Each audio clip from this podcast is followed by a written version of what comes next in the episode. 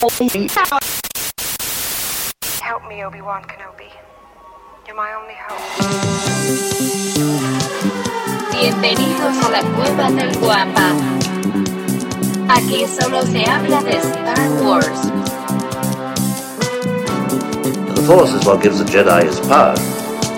It's an energy field created by all living things. It surrounds us, it penetrates us, it binds the galaxy together. It's a trap! We would be honored if you would join us.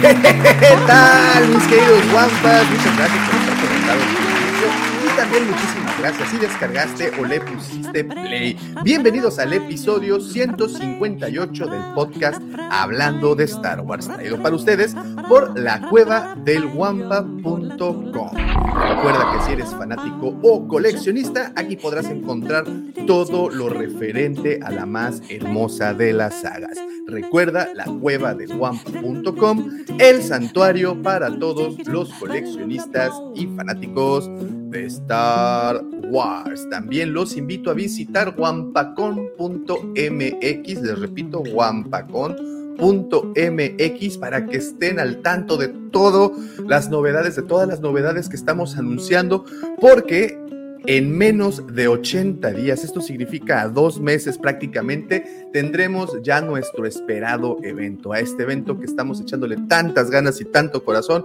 para poderlos tener aquí reunidos y celebrar el amor por el coleccionismo y el amor por lo friki, señores. La Wampacon el 30 de abril y primero de mayo, pero vamos a platicar de eso un poquito más adelante. Antes, permítanme presentarles a los caballeros que hoy se dieron cita para otra amena conversación.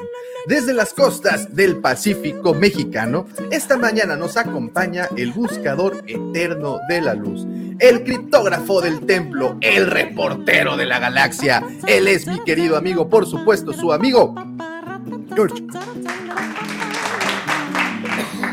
Buenos días, Davo. ¿Cómo estás, George? todo el- a toda madre. ¿Cómo están? Todo el buen auditorio que nos está viendo y los que nos van a escuchar en la versión de podcast o cuando puedan transmitirlo vía YouTube. Este, buenos días, Davo.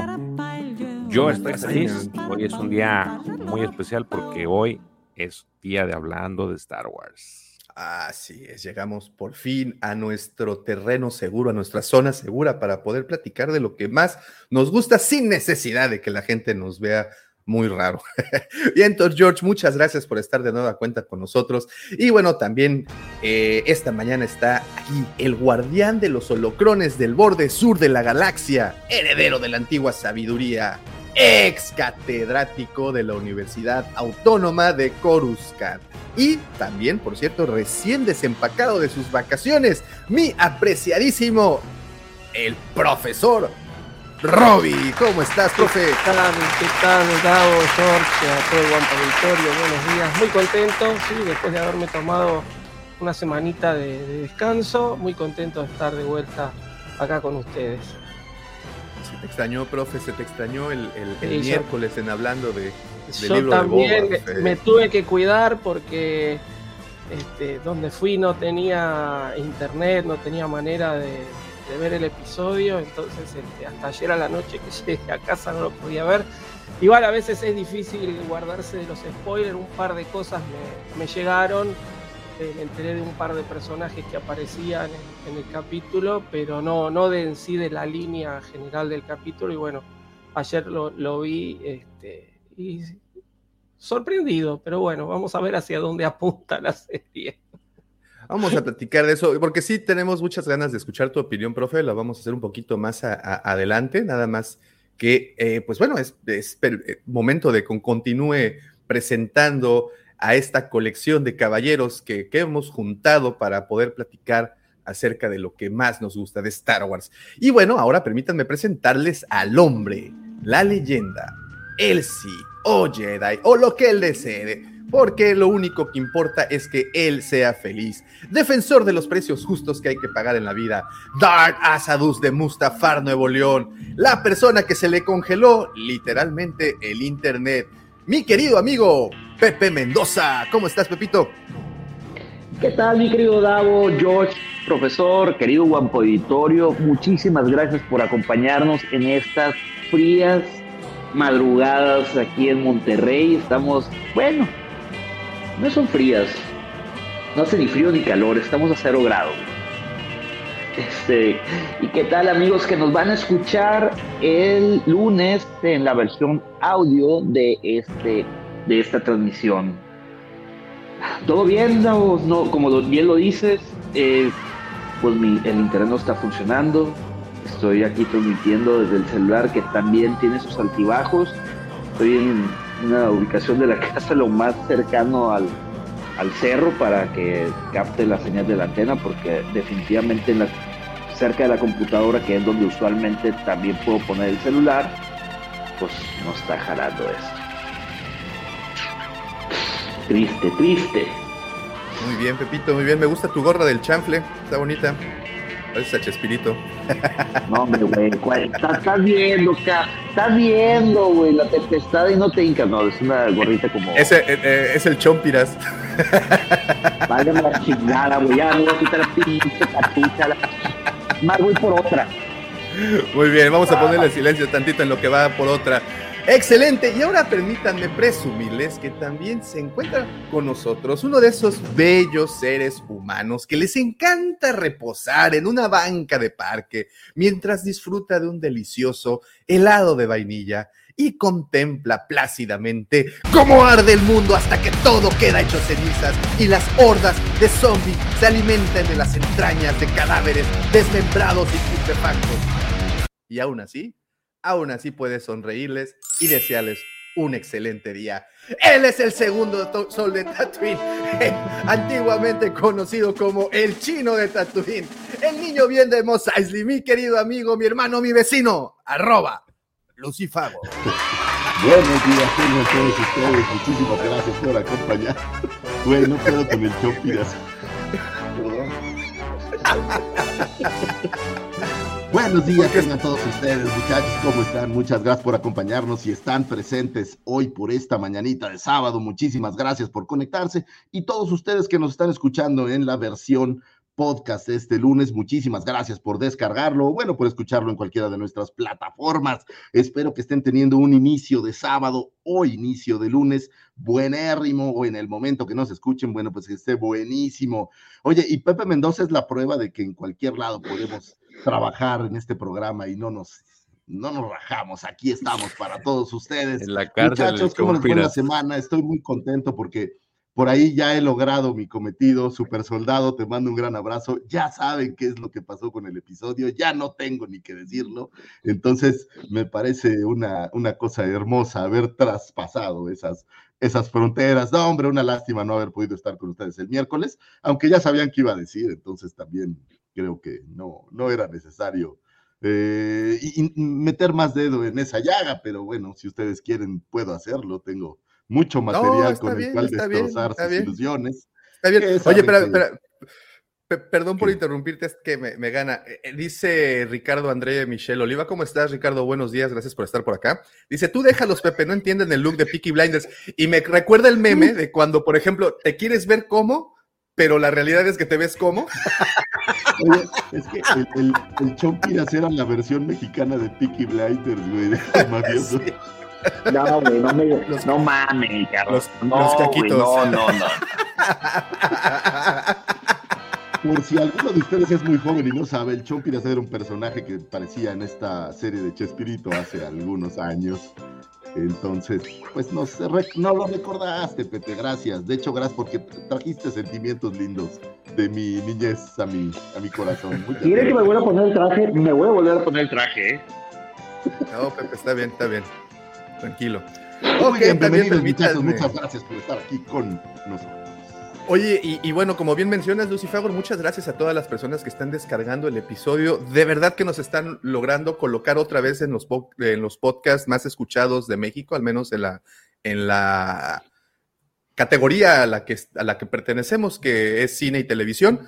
Entonces, pues gracias a ustedes en Spotify, ahí vamos poquito a poquito retomando. ¿Recuerdas, Lucifer, que en alguna ocasión llegamos a estar en el cuarto lugar de unos charts? Entonces, pues bueno, la, la, la, la idea es retomar eh, otra vez. Buscabas la estadística, ¿no? Así, podcast de programa de ficción hecho en México por dos personas, gordas y feas. O sea, tenías que buscarle bien, pero éramos el cuarto.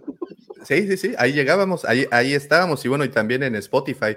Y afortunadamente, bueno, después de que hacemos los lives y que estamos con ustedes, pues muchas personas han migrado a este formato y ahora aquí consumen el podcast, pero todavía tenemos fieles escuchas a los cuales les agradecemos de corazón por seguir eh, descargando el episodio, porque gracias a ustedes estamos regresando poquito a poquito a esos charts que pues gracias a eso nos, nos eh, damos a conocer un poquito más y un poquito más de personas les llega la sagrada palabra de Star Wars. Así es que muchas gracias. un poco trillado, pero nos debemos a ustedes, señores. Entonces, muchas gracias por estar aquí con nosotros, porque es gracias a que nos escuchan que podemos seguir haciendo este, pues no sé, este ameno show o este ameno programa o como gusten llamarlo, amargo, feliz, alegre. Oye, y, y curioso que lo, que lo menciones, Lucifagor, que, que, que, suena, dices que a cliché, es, es posiblemente sí sea uno de los clichés más grandes, pero creo que hasta que están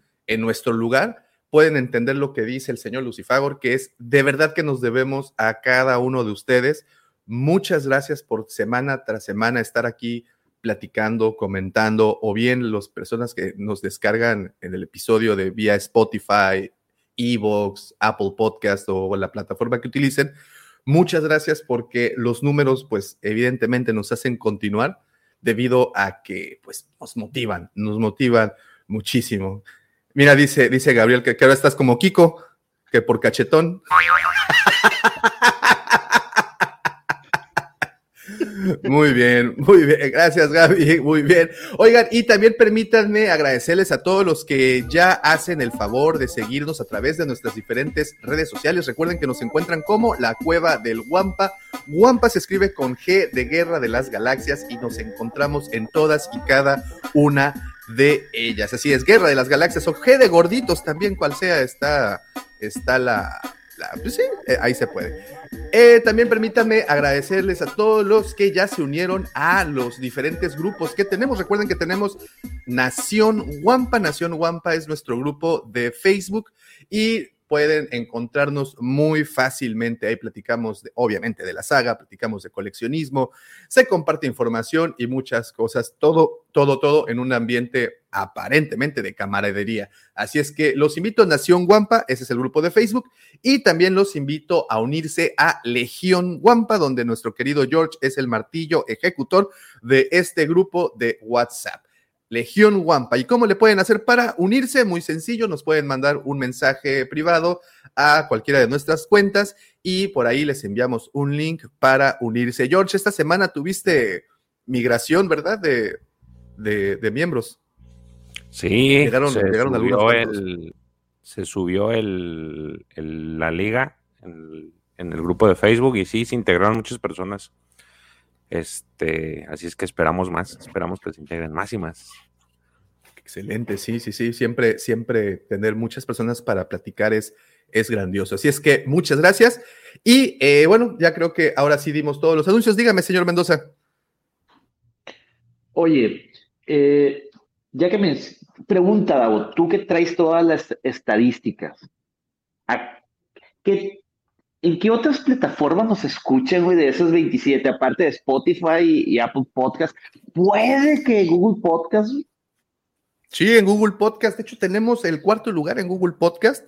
O sea, bueno, como plataforma más reproducida. No, no. Tenemos el. Ajá. Pero, pero, o sea, después de esas tres, ¿en qué otras nos escuchan? Evox, nos han escuchado en SoundCloud, nos escuchan en iHeartRadio, o sea, sí, hay varias. Lo que sucede es que la plataforma que utilizamos para distribuir el episodio, pues lo sube a, varias eh, distribuidoras, ¿no? De, de, audio, entre ellas, y pues las principales son Spotify, Apple Podcast, Evox, SoundCloud, iHeartRadio, eh, Google Podcast, incluso YouTube, ¿no? Que, también ya, cuenta como una plataforma para, para las reproducciones. Así es que gracias. Y estaría muy interesante, fíjate ahora que lo mencionas, que nos escribieran y nos dijeran cómo, cómo, cómo llegaron, cómo llegaron acá. Eso me interesa muchísimo, cómo, cómo de repente cayeron por acá. Oye, quiero mandar un, un saludo a los carnales de la Legión Hot, que esta semana empezamos durísimo a, aventar mensajeando y todo, ha estado bien interesante. Entonces, un abrazo a los muchachos ahí de la, de la Legión también. Los mecenas, ¿no? De, de, aquí del canal. Para quienes no saben, la Legión Hot es este grupo que existe, pero, pero no existe. Es como el club de la pelea. o sea, sí existe, pero no pueden hablar de él. Entonces, pero no, no es cierto. no, no es cierto. La, realidad es de que es el grupo.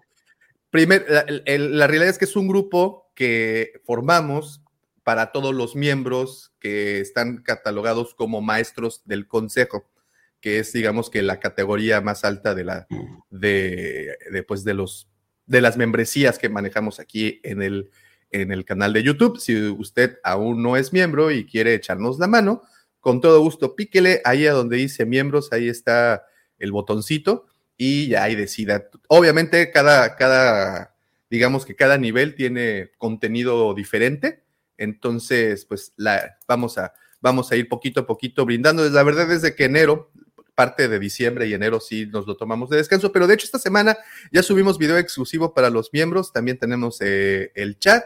Eh, mes tras mes la idea es tener una reunión por esta vía para estar platicando y evidentemente algo, algo muy padre es que podemos estar eh, comentando los temas de los videos, nos retroalimenta muchísimo eso, porque pues sí, de verdad, a veces, eh, aunque no lo crean, sufrimos de esta especie de bloqueos creativos, por decirle así, y no sabes con qué continuar y pues siempre están los amigos para para opinar, ¿no? Y para, para sugerir temas. Así es que muchas gracias a todos los, de la Legión Hot, que también es un grupo que pues estamos presentes y que la idea es que fíjate que mes tras mes incluyamos invitados. Este mes aperturamos el grupo con dos de nuestros grandes amigos invitados de lujo a ese grupo, que es el señor Jafet, quien no lo, conoce, pues no sabe de coleccionismo de Star Wars, y el señor Lord Tano, que también muchos de aquí lo conocen por su canal Lord Tano 66 están ahí con nosotros en este momento.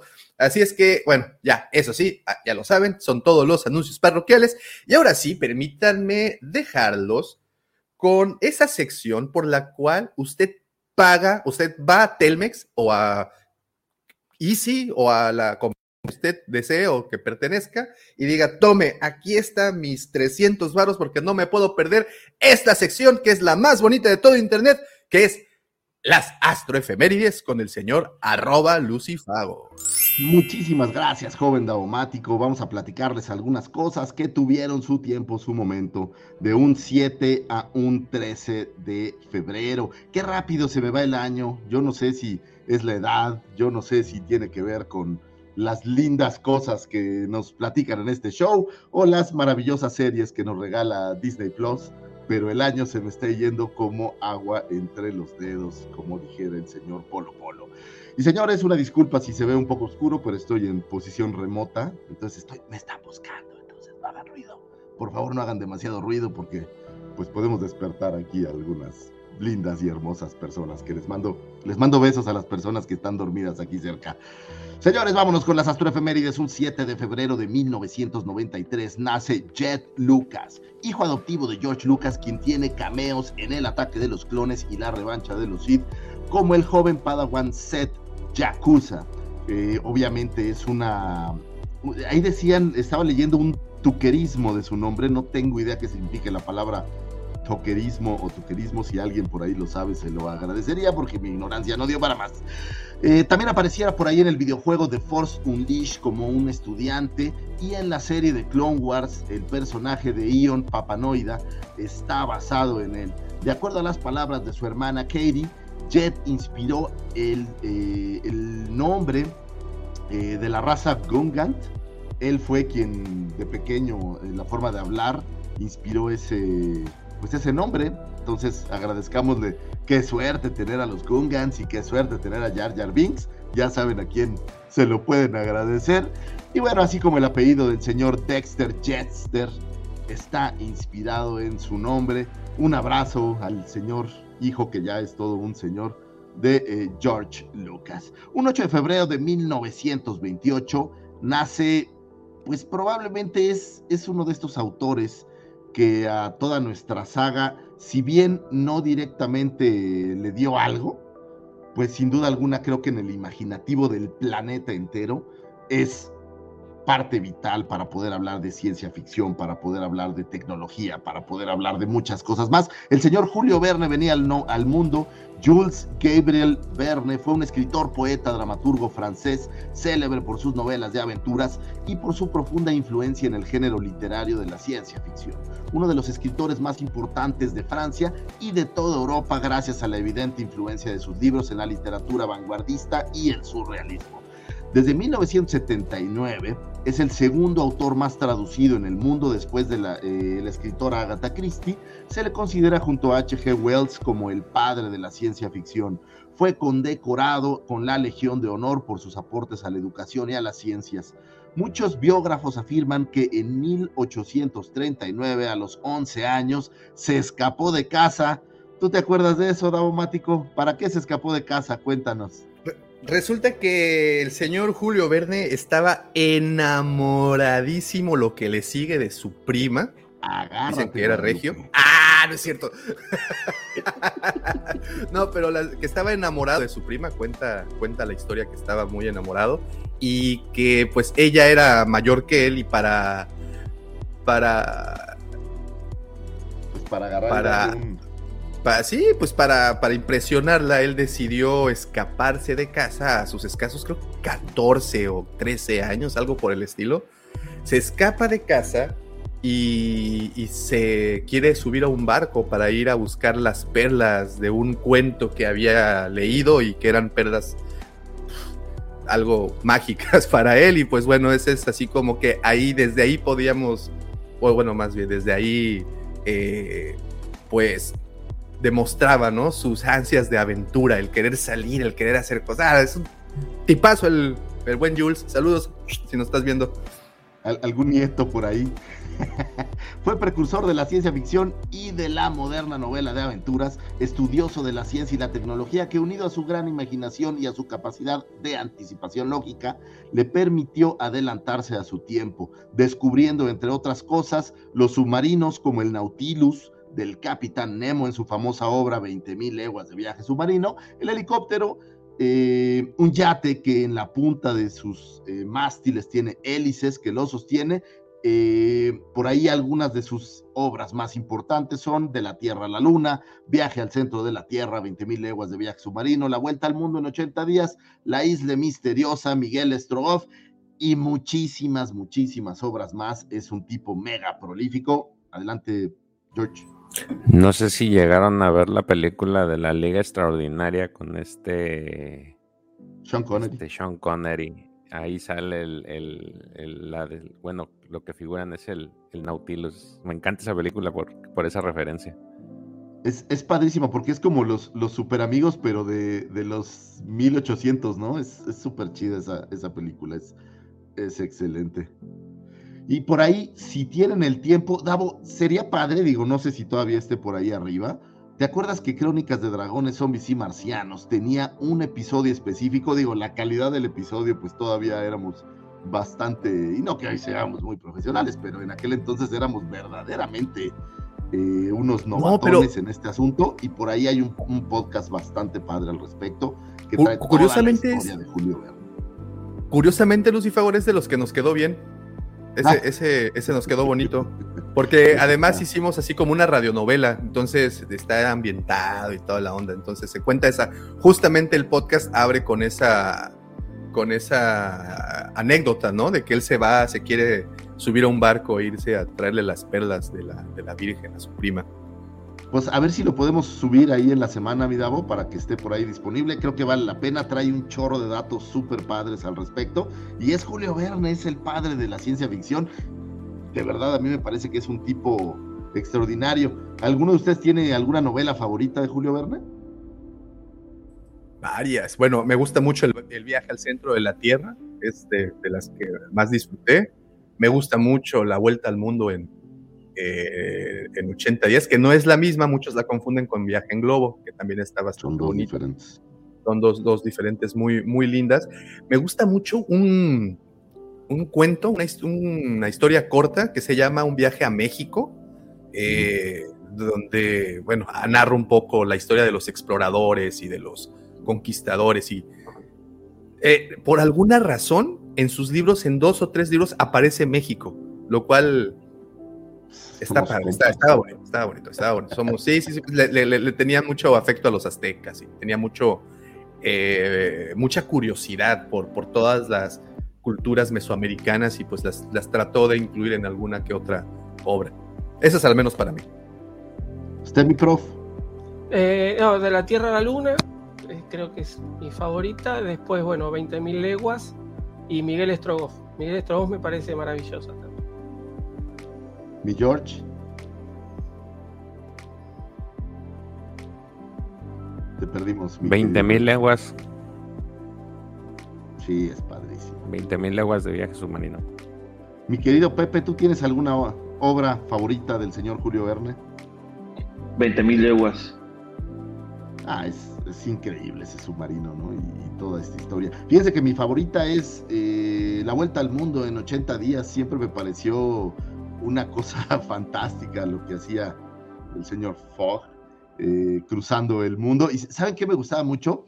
Yo sentía que en esta obra él trataba de retratar como todas las culturas por las que iba pasando y todas estas cosas que te voy explicando. Me gusta muchísimo. Sin duda, señores, si no han tenido la oportunidad de leer algo de Julio Verne, se han perdido de una maravillosa lectura. Me parece, digo, a lo mejor tiene que ver con las traducciones, pero me parece que es fácil de leer, porque luego hay unos autores que de repente son así medio complicados, pero me parece que es fácil de leer, entonces sí les recomiendo que se echen algún, alguna novela de ellas, cualquier, cualquiera es buena, la verdad es que tiene cosas maravillosas, de la Tierra a la Luna es una belleza, Además, y bueno, ha inspirado muchísimas cintas. Obviamente tenemos esta clásica visión de, de la Tierra a la Luna, de Miles, eh, que se ve la luna que trae aquí una bala en el ojo. Creo que es como de estas eh, imágenes antiguas del cine maravillosas. Y bueno, han hecho muchísimas, ¿no? Eh, Viaje al fondo de la Tierra, creo que la han hecho cuatro veces o cinco veces en cine. Hay una en especial que a mí me gusta muchísimo, que sale este Farrell, no sé cómo se llama, William Farrell, o, que es un poco como de broma, pero que tiene unas escenas maravillosas, que le pica un mosquito en la espalda, así un mosquito como de, la época del Cretácico, y le hace una roncha enorme y el tipo está como teniendo una anemia terrible porque le sacó como 200 kilos, bueno, no serían kilos, litros de, de sangre. Señores, muy recomendable, es el natalicio de Julio Verne, entonces les recomiendo que se echen ahí una, una buena lectura. Si quieren hacer una pequeña pausa, oye, como decir, si quieren hacer una pequeña pausa entre los libros de Star Wars, una recomendación es leer algo de Julio Verne o un grimorio también, aunque digo, sean un poco extraños de leer. Yo, yo quería, quería agregar, Oye. no sé, a- allá en México, pero acá hay muchas ediciones de las novelas de Verne. Entonces hay ediciones tipo de lujo que son muy caras, pero hay ediciones hasta de bolsillo que son completas, no son resúmenes y son muy accesibles. Así que es un, un autor que eh, eh, para cualquier economía, si alguno está interesado en, en leer, se pueden conseguir muy fácil sus novelas. También el, el libro de, el, perdón, el disco de Smashing Pumpkins, la canción de Tonight Tonight, hace referencia a, Julio Verne o tiene ciertos detalles, matices que tienen que ver con Julio Verne en su video y también en la obra que trae el, el artbook, trae mucha relación con él. Pepe. Dos datos interesantes. Pero a ver si no se corta porque ahorita los está perdiendo. El primero, Cantinflas hizo una película. Este, vuel- eh, La Vuelta al Mundo en 80 días. Claro, Passepartout. Eh, ¿Mande? No, fue, fue el viaje en globo el que hizo Cantinflas. sí, la otra. Pero se ¿No fue llamó La Vuelta película Viaje al Mundo? Mundo. Sí, fue, se llamó Viaje al Mundo en, en 80 días, Davo. De hecho, Sí, está hizo- nominada al Oscar, ¿no? Fue nominada al Oscar. Sí, sí. y creo que le ganó, le ganó a Marlon Brando por la película El Padrino. no, Marlon Brando, bueno, no sé si por la película El Padrino, pero sí le ganó una nominación a Marlon Brando.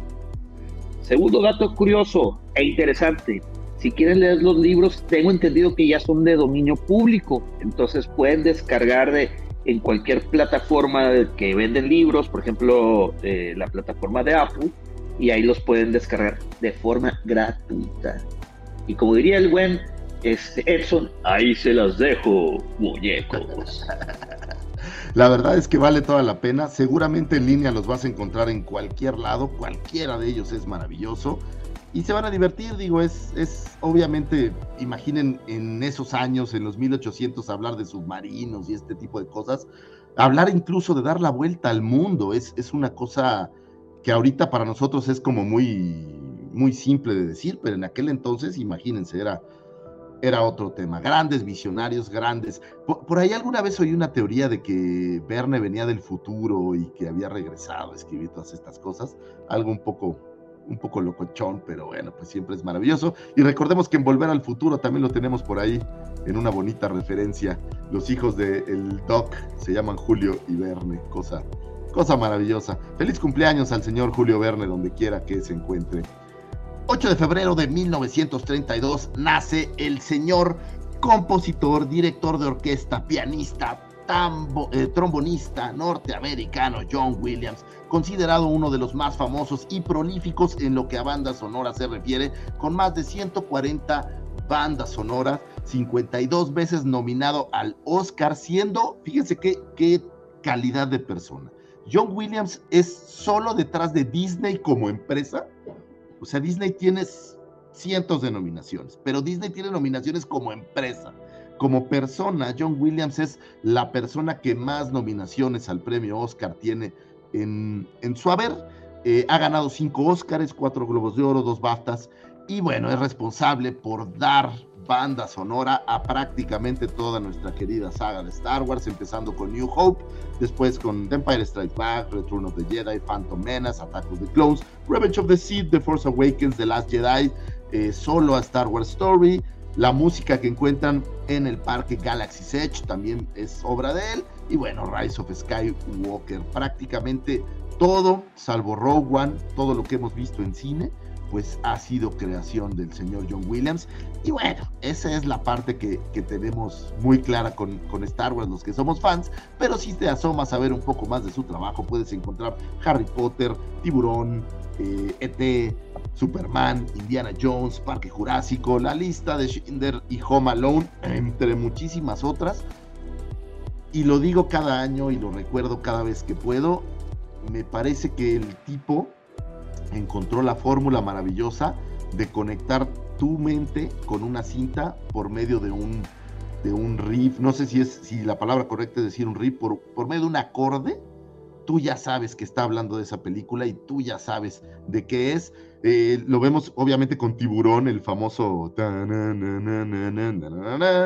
Digo, ¿qué decir de Star Wars con prácticamente pues el tema principal, el tema de Lea, el tema de Luke, o sea, todo esto es muy claro. La marcha imperial, por ejemplo, que curiosamente eh, por ahí hay una anécdota muy divertida en donde Lucas estaba muy preocupado de que su cinta no iba a funcionar, tenía muchos problemas, como saben, bueno, pues se habían retrasado efectos, había sido verdaderamente complicado, sus cuates la habían visto y le habían dicho que era una cochinada, bueno, no todos ellos, algunos de ellos, y eh, George Lucas le presenta por ahí a John Williams. John Williams recientemente había fallecido su esposa. Eh, y bueno, pues decide hacer este trabajo como para salir un poco de todos estos temas complicados. Y cuando llega George Lucas a escuchar los primeros acordes que había creado John Williams, se enamora y dice, esta es la música de mi cinta. Y hoy en día tenemos, no sé si la más, pero probablemente uno de los más emblemáticos acordes que podemos encontrar. O sea, se vuelve como algo eh, que te evoca todo eso. Y hoy que está de moda evocar el pasado, por cierto, bueno, pues es, es una, una mezcla maravillosa. Toda mi admiración al señor John Williams, señores. Señores, aparte obviamente de Star Wars, ¿qué, qué es su favorito de, no riff, pero qué acorde, digamos, es su favorito del señor John Williams? Es, el de Harry Potter, ¿no? También. Sí, Harry Potter también está. Harry Potter, sí. Creo, creo que después de Star Wars, bueno, Indiana Jones, evidentemente es muy Ah, importante en mi vida. Eh, aquí lo acaba de mencionar también Maxi. Eh, también tenemos Superman. güey. O sea, es que son acordes que se te queda, como bien dices. Ahí están Ahí y está, ya. ahí está. Y no se van a mover. Creo que Superman y Tiburón, Indiana. Jones y Tiburón también. Tiburón Pues- también, hombre, es muy bueno. Y aparte te traslada, ¿no? Ese momento así como de estrés, como de, puta, se lo va a comer el tiburón, un poco parecido a, la- a la marcha imperial, creo que es perfecta, ¿no? Te traslada exacto y te hace entender perfecto. ¿Usted, profe, Jurassic algún Park. favorito? Eh, no, Indiana Jones. Indiana Jones creo que es este de las que más me gustan. Lo que pasa que, a ver, John Williams, creo que es, yo la verdad que de música yo siempre digo, ¿no? Este, golpeo la puerta y desafino. Tengo conocimientos eh, muy pobres de música, ¿no? Este, o me gusta o no me gusta, pero creo que, que es uno de los... Creo que hay dos directores de música para, para películas que no hay un, un solo tema que sea malo. Uno es John Williams y el otro es el maestro Morricone. Porque después hay, hay otros que han tenido grandes bandas sonoras, pero como que sus producciones son bastante desparejas. Pero ellos dos, es decir, cualquier película que escuches eh, es maravillosa la banda sonora. Y es difícil, de John Williams es difícil. Creo que después de Star Wars, eh, sí, la que más me gusta o con la que más me identifico es, este, es Indiana Jones, ¿no? Pero, pero cualquiera, cualquiera, este, Superman, este, ET, eh, cualquiera. Cualquiera que haya hecho es, este, es maravillosa. Tú, mi George, alguna que recuerdes así con especial cariño. Que me gusta mucho Indiana Jones, que recuerda mucho de él, es las de Harry Potter también. Sí, claro. Es este, no, es que el tipo es, es un avanzado de su, en su área. güey. Yo recuerdo mucho este, este video en el que lo exaltaron y en el que, digo, por mi, por mi gusto por el básquetbol, Kobe Bryant es el que da unas palabras para él.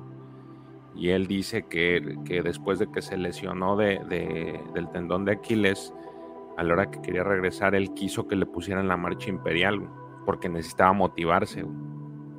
Y entonces así lo introducen en el partido, o sea, le toca su número y le ponen la marcha imperial y él entra con la marcha imperial. El Oscar que ganó en su eh, mini documental, él le pidió a John Williams que, este, que le ayudara con el tema musical y ahí está. Entonces son de las cosas que este, se le agradecen mucho a este, a este señor que, que, pues, indudablemente ya dejó una marca en el, en el cine, ¿no? Y tiene esta magia, ¿sabes qué? A, mí no me pasa con ningún otro, ni siquiera con Ennio Morricone, que me pueda sentar a hacer algo y escuchar las bandas sonoras como, como la música que estoy escuchando en ese momento. No me pasa con ningún otro eh, autor, con ningún otro compositor. Y con John Williams puedo poner todas estas bandas sonoras y son de verdad maravillosas y puedo escucharlas una y otra y otra y otra vez.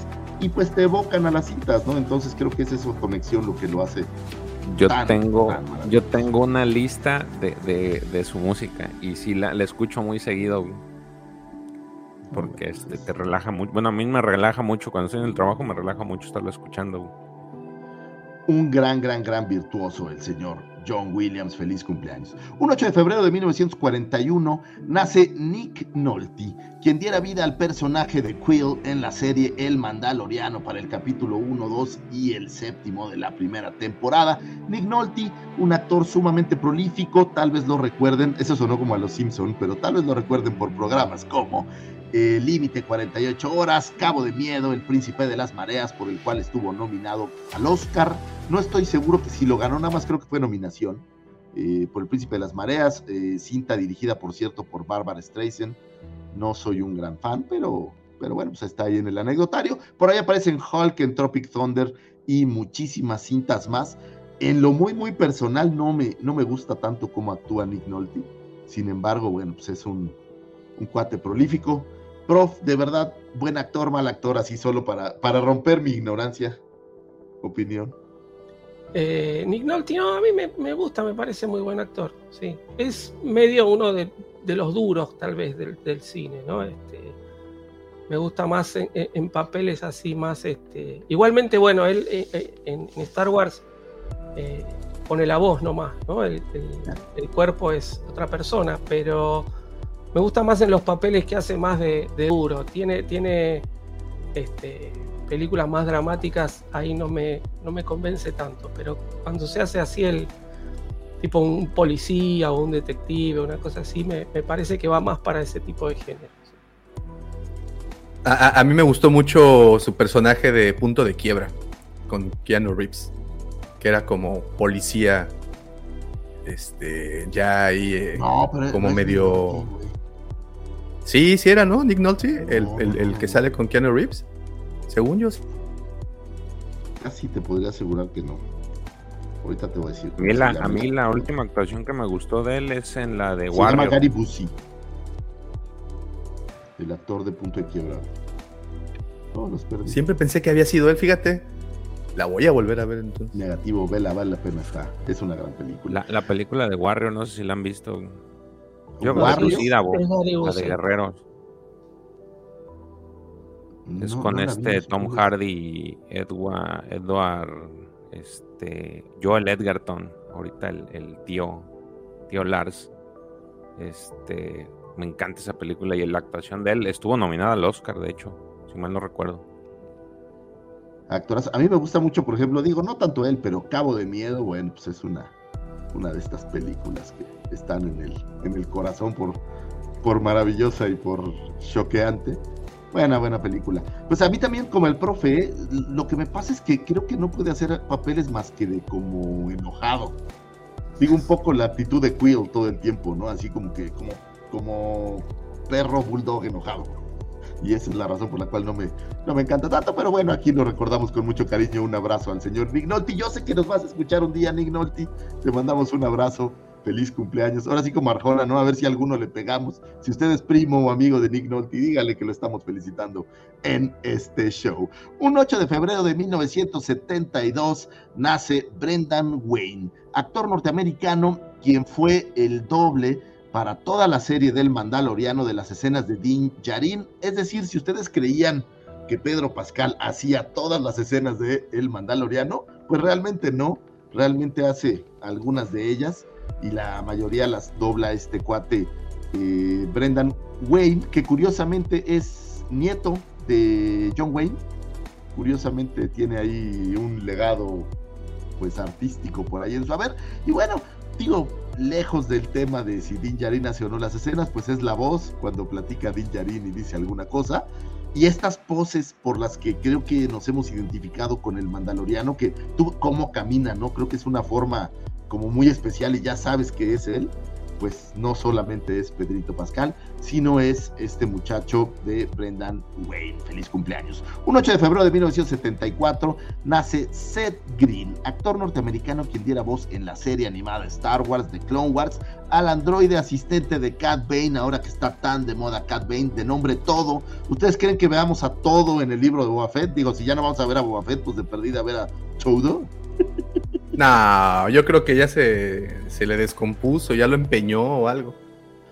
Pues quién sabe, ya, ya. a ustedes que, que son adictos a los cameos, yo creo que sí se los van a dar por ahí en algún momento. Y, y van a Pues- pues mira, "Ah, pues- nos dieron otro cameo. Pues mira, yo no sé, eh, pero en esa escena, eh, Cat Bane pues llega caminando, no sé en dónde habrá estacionado su nave, pero posiblemente si llegó en alguna nave, Como este, camionero, o sea, hay hay- espacio, entonces le estaba dando. eh, eh, ay, no había espacio y lo estacionó hasta Toluca, güey. O sea, es Yo que no está esa, cuestión de las naves en los planetas, en donde si tienes una nave, ¿por qué no solo te acercas muchísimo al lugar donde vas, no? Pero bueno. Pero, pero bueno, si, si regresa su nave y vemos su nave, posiblemente sí veamos a todo.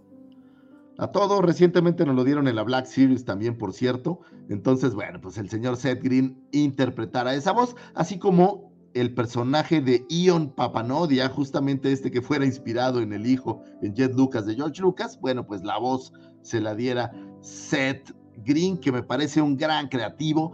Eh, él aparece por ahí en la serie de televisión de Buffy, la Cazavampiros, así como en las cintas de Austin Powers, de Italian Job, eh, Can Harley Wade y muchísimas más.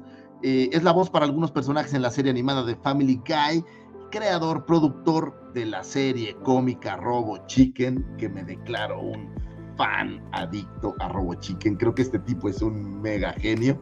La verdad es que cada vez que veo los episodios me hacen reír y tengo como estos, no sé si han tenido oportunidad de ver la parte que hace de Star Wars. Hace como una especie de, de tributo al emperador y tiene muchos clips del emperador. Son verdaderamente muy buenos, son excelentes. Si no han tenido, como siempre, la oportunidad de echarles un ojo, búsquenlos, están en YouTube, busquen Robo Chicken Star Wars y bueno, van a reír mucho porque son unas sátiras maravillosas.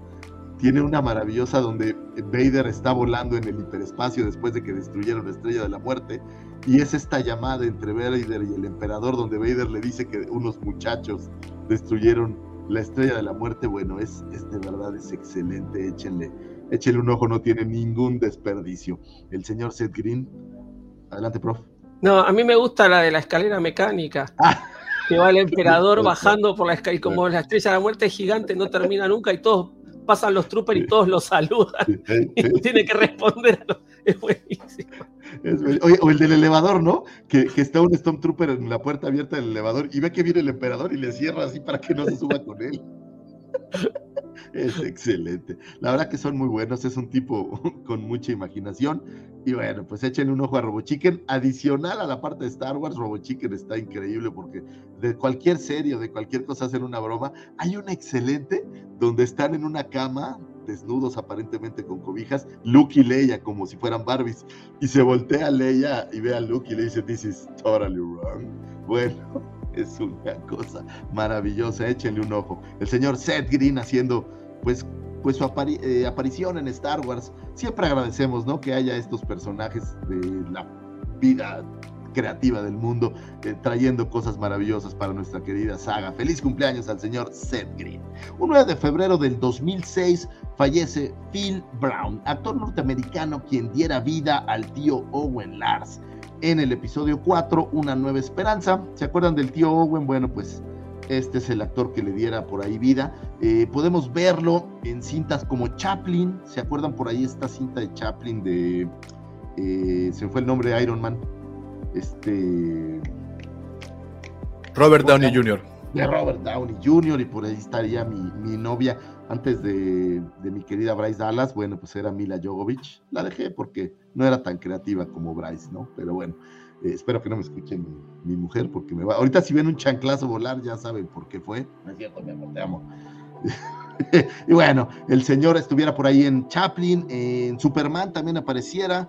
Eh, eh, la Pantera Rosa ataca de nuevo y muchísimas cintas más. Qué buenas cintas las de la Pantera Rosa, por cierto. Ayer que le estaba recordando al leer esto, son son bastante buenas, bastante chistosas. Descansa en paz el señor Phil Brown. Un 9 de febrero del 2016 fallece Alita McGrath, actriz australiana quien le diera vida a la bibliotecaria del templo Jedi Yocasta Nu.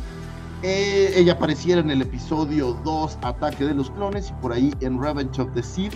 Y curiosamente estaba, estaba escuchando, eh, no me acuerdo si es en el, en el, post, en el programa del miércoles o en eh, alguno de los grupos esta teoría de que probablemente Yocasta hubiera salvado a Grogu de lo que había sucedido. Suena interesante. Curiosamente viene a colación ahora que es pues un aniversario de su fallecimiento de esta actriz. Que fuera una Jedi, ¿no? Aunque en las cintas parece no ser tan poderosa, me parece que por ahí ya lo hablaron en un cómic de Vader, si la memoria no me falla pues aparece y le da, no sé, ¿en dónde más aparece en algún otro lado dándole como buen, como contexto a este personaje? yo, me acuerdo del cómic eh, y, su sable tan particular que era un sable rifle. Y eso fue lo que, lo, que me terminó por, por gustar. Y, bueno, en, este, en ese número, en ese tomo, se da un quien vive con Vader. Entonces, pues sí era. O sea, Manca no estaba. Sí se defendía. Digo, podía tener la, edad y lo que quieras, pero sí se defiende.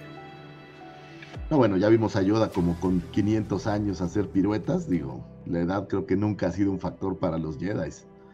Mi querido Mandalor, mi Alex, un abrazo te mandamos.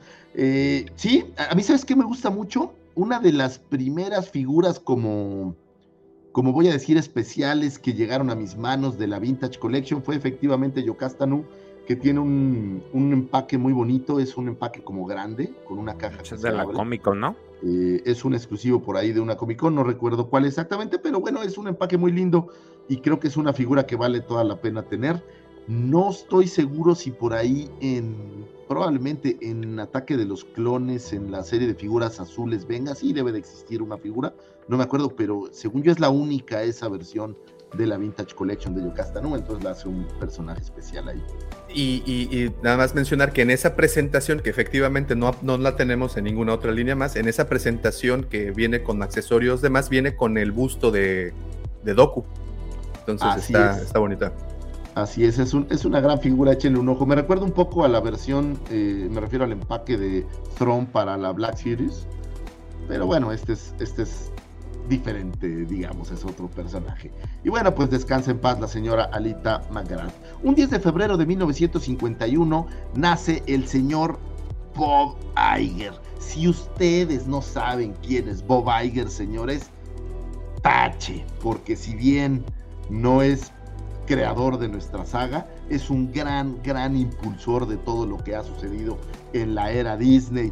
Iger es el presidente desde el año 2005 de Walt Disney Company. Renunció como director ejecutivo el 25 de febrero del 2020, quedando como presidente eh, pues con otro puesto por ahí ejecutivo y para después volver a asumir el control en 2020, esto debido a la pandemia de coronavirus. Bajo la tutela de Bob Iger, Disney ha logrado algunos de los más grandes éxitos o voy a decir movimientos estratégicos que le hemos visto, ha sido una explosión brutal. La adquisición de Pixar, empresa originalmente propiedad del fundador de Apple, Steve Jobs, al haber trabajado antes de la mano de Disney, Pixar y Bob conocían las, eh, Bob conocía las capacidades, oye, y yo digo así, y Bob, o sea, porque es mi brother, ustedes saben, no somos nos, nos saludamos así en el baño del trabajo. Es mi compa.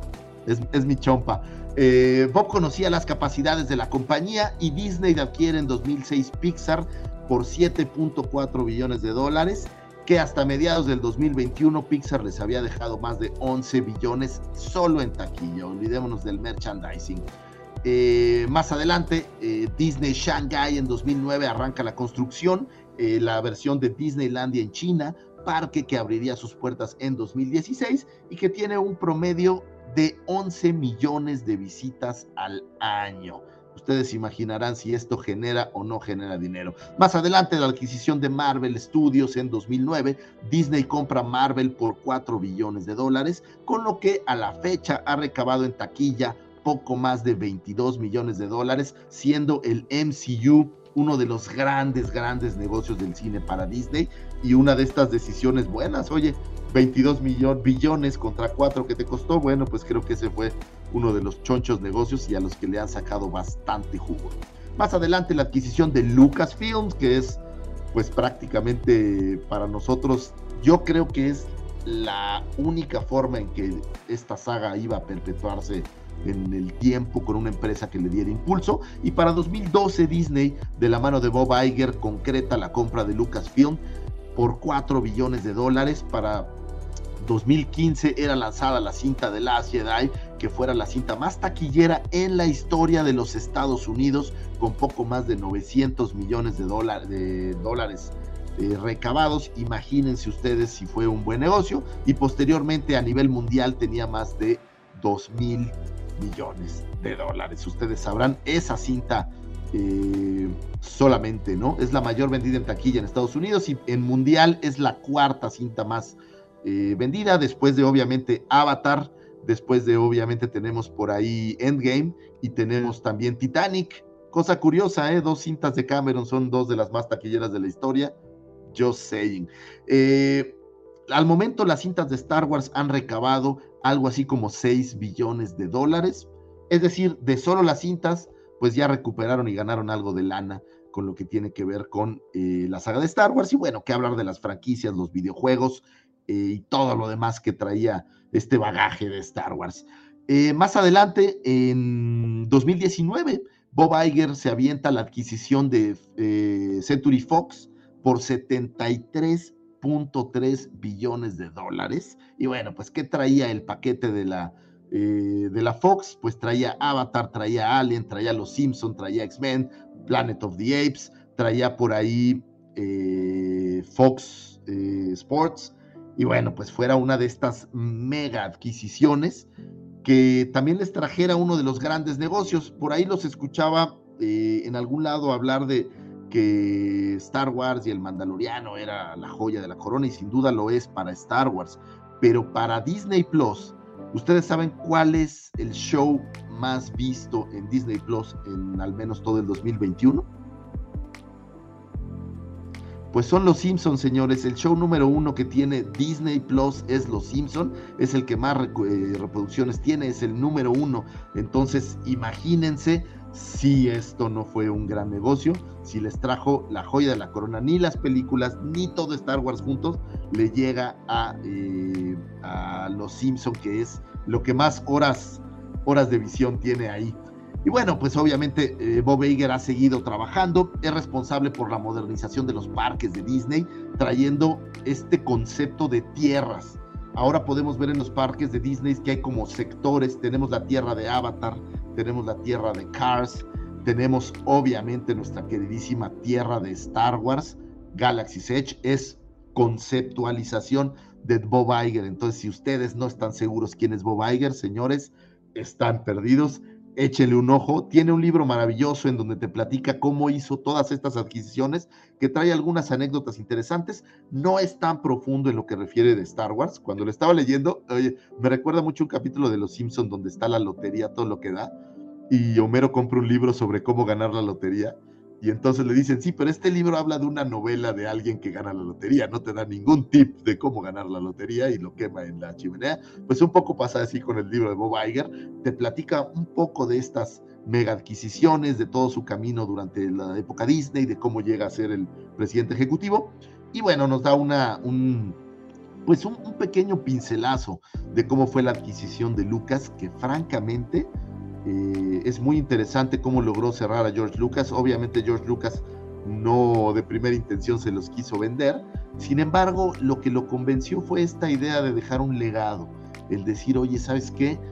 Tu producto, Star Wars, tú quieres que perdure por generaciones y creemos que bajo la tutela de Disney esto va a suceder y sin duda alguna yo creo que va a suceder.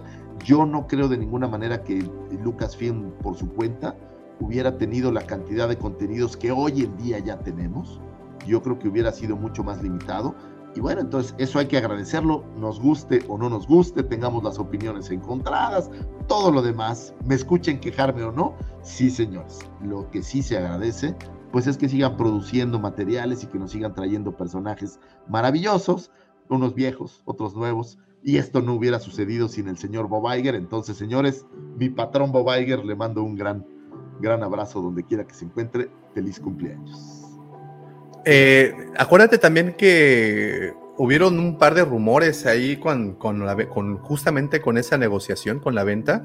Recordaremos que el primero de los rumores fue que le habían mentido a Lucas, ¿no? Que le habían dicho, mira, no, mira, tú, tú me la vendes y yo, mira, me traigo aquí al Vader, me traigo a Leia, me traigo al Han Solo, me traigo a Chewbacca y los volvemos así los más grandes, los héroes más grandes, y que al final sopas, perico, nada, nada de eso. Bueno, ese fue un rumor, no estoy diciendo que así haya sido, ¿no? Que, que en los primeros, digamos, acercamientos con Lucas, pues esta fue la intención, ¿no? El, el continuar, pues, el, el legado. Y el otro rumor muy fuerte, que también sonó, recordarás, hace tres años, si no mal recuerdo, por el 2018, fue que eh, lo que se intentaba hacer con estos nuevos personajes, y todo surgió a raíz de la muerte de Han Solo en, las películas, eh, surge que eh, ya no querían usar a los personajes de la trilogía original para no pagarle regalías a Lucas, que había una cláusula en, en, la, en la venta en donde decía que si continuaban utilizando a estos personajes, pues tenían que seguir pagando regalías, ¿no? Ojo, son rumores, esto no, eh, eh, esto se escuchó, se platicó por muchos programas, en muchos podcasts, en muchos artículos, pero nada confirmado, ¿no?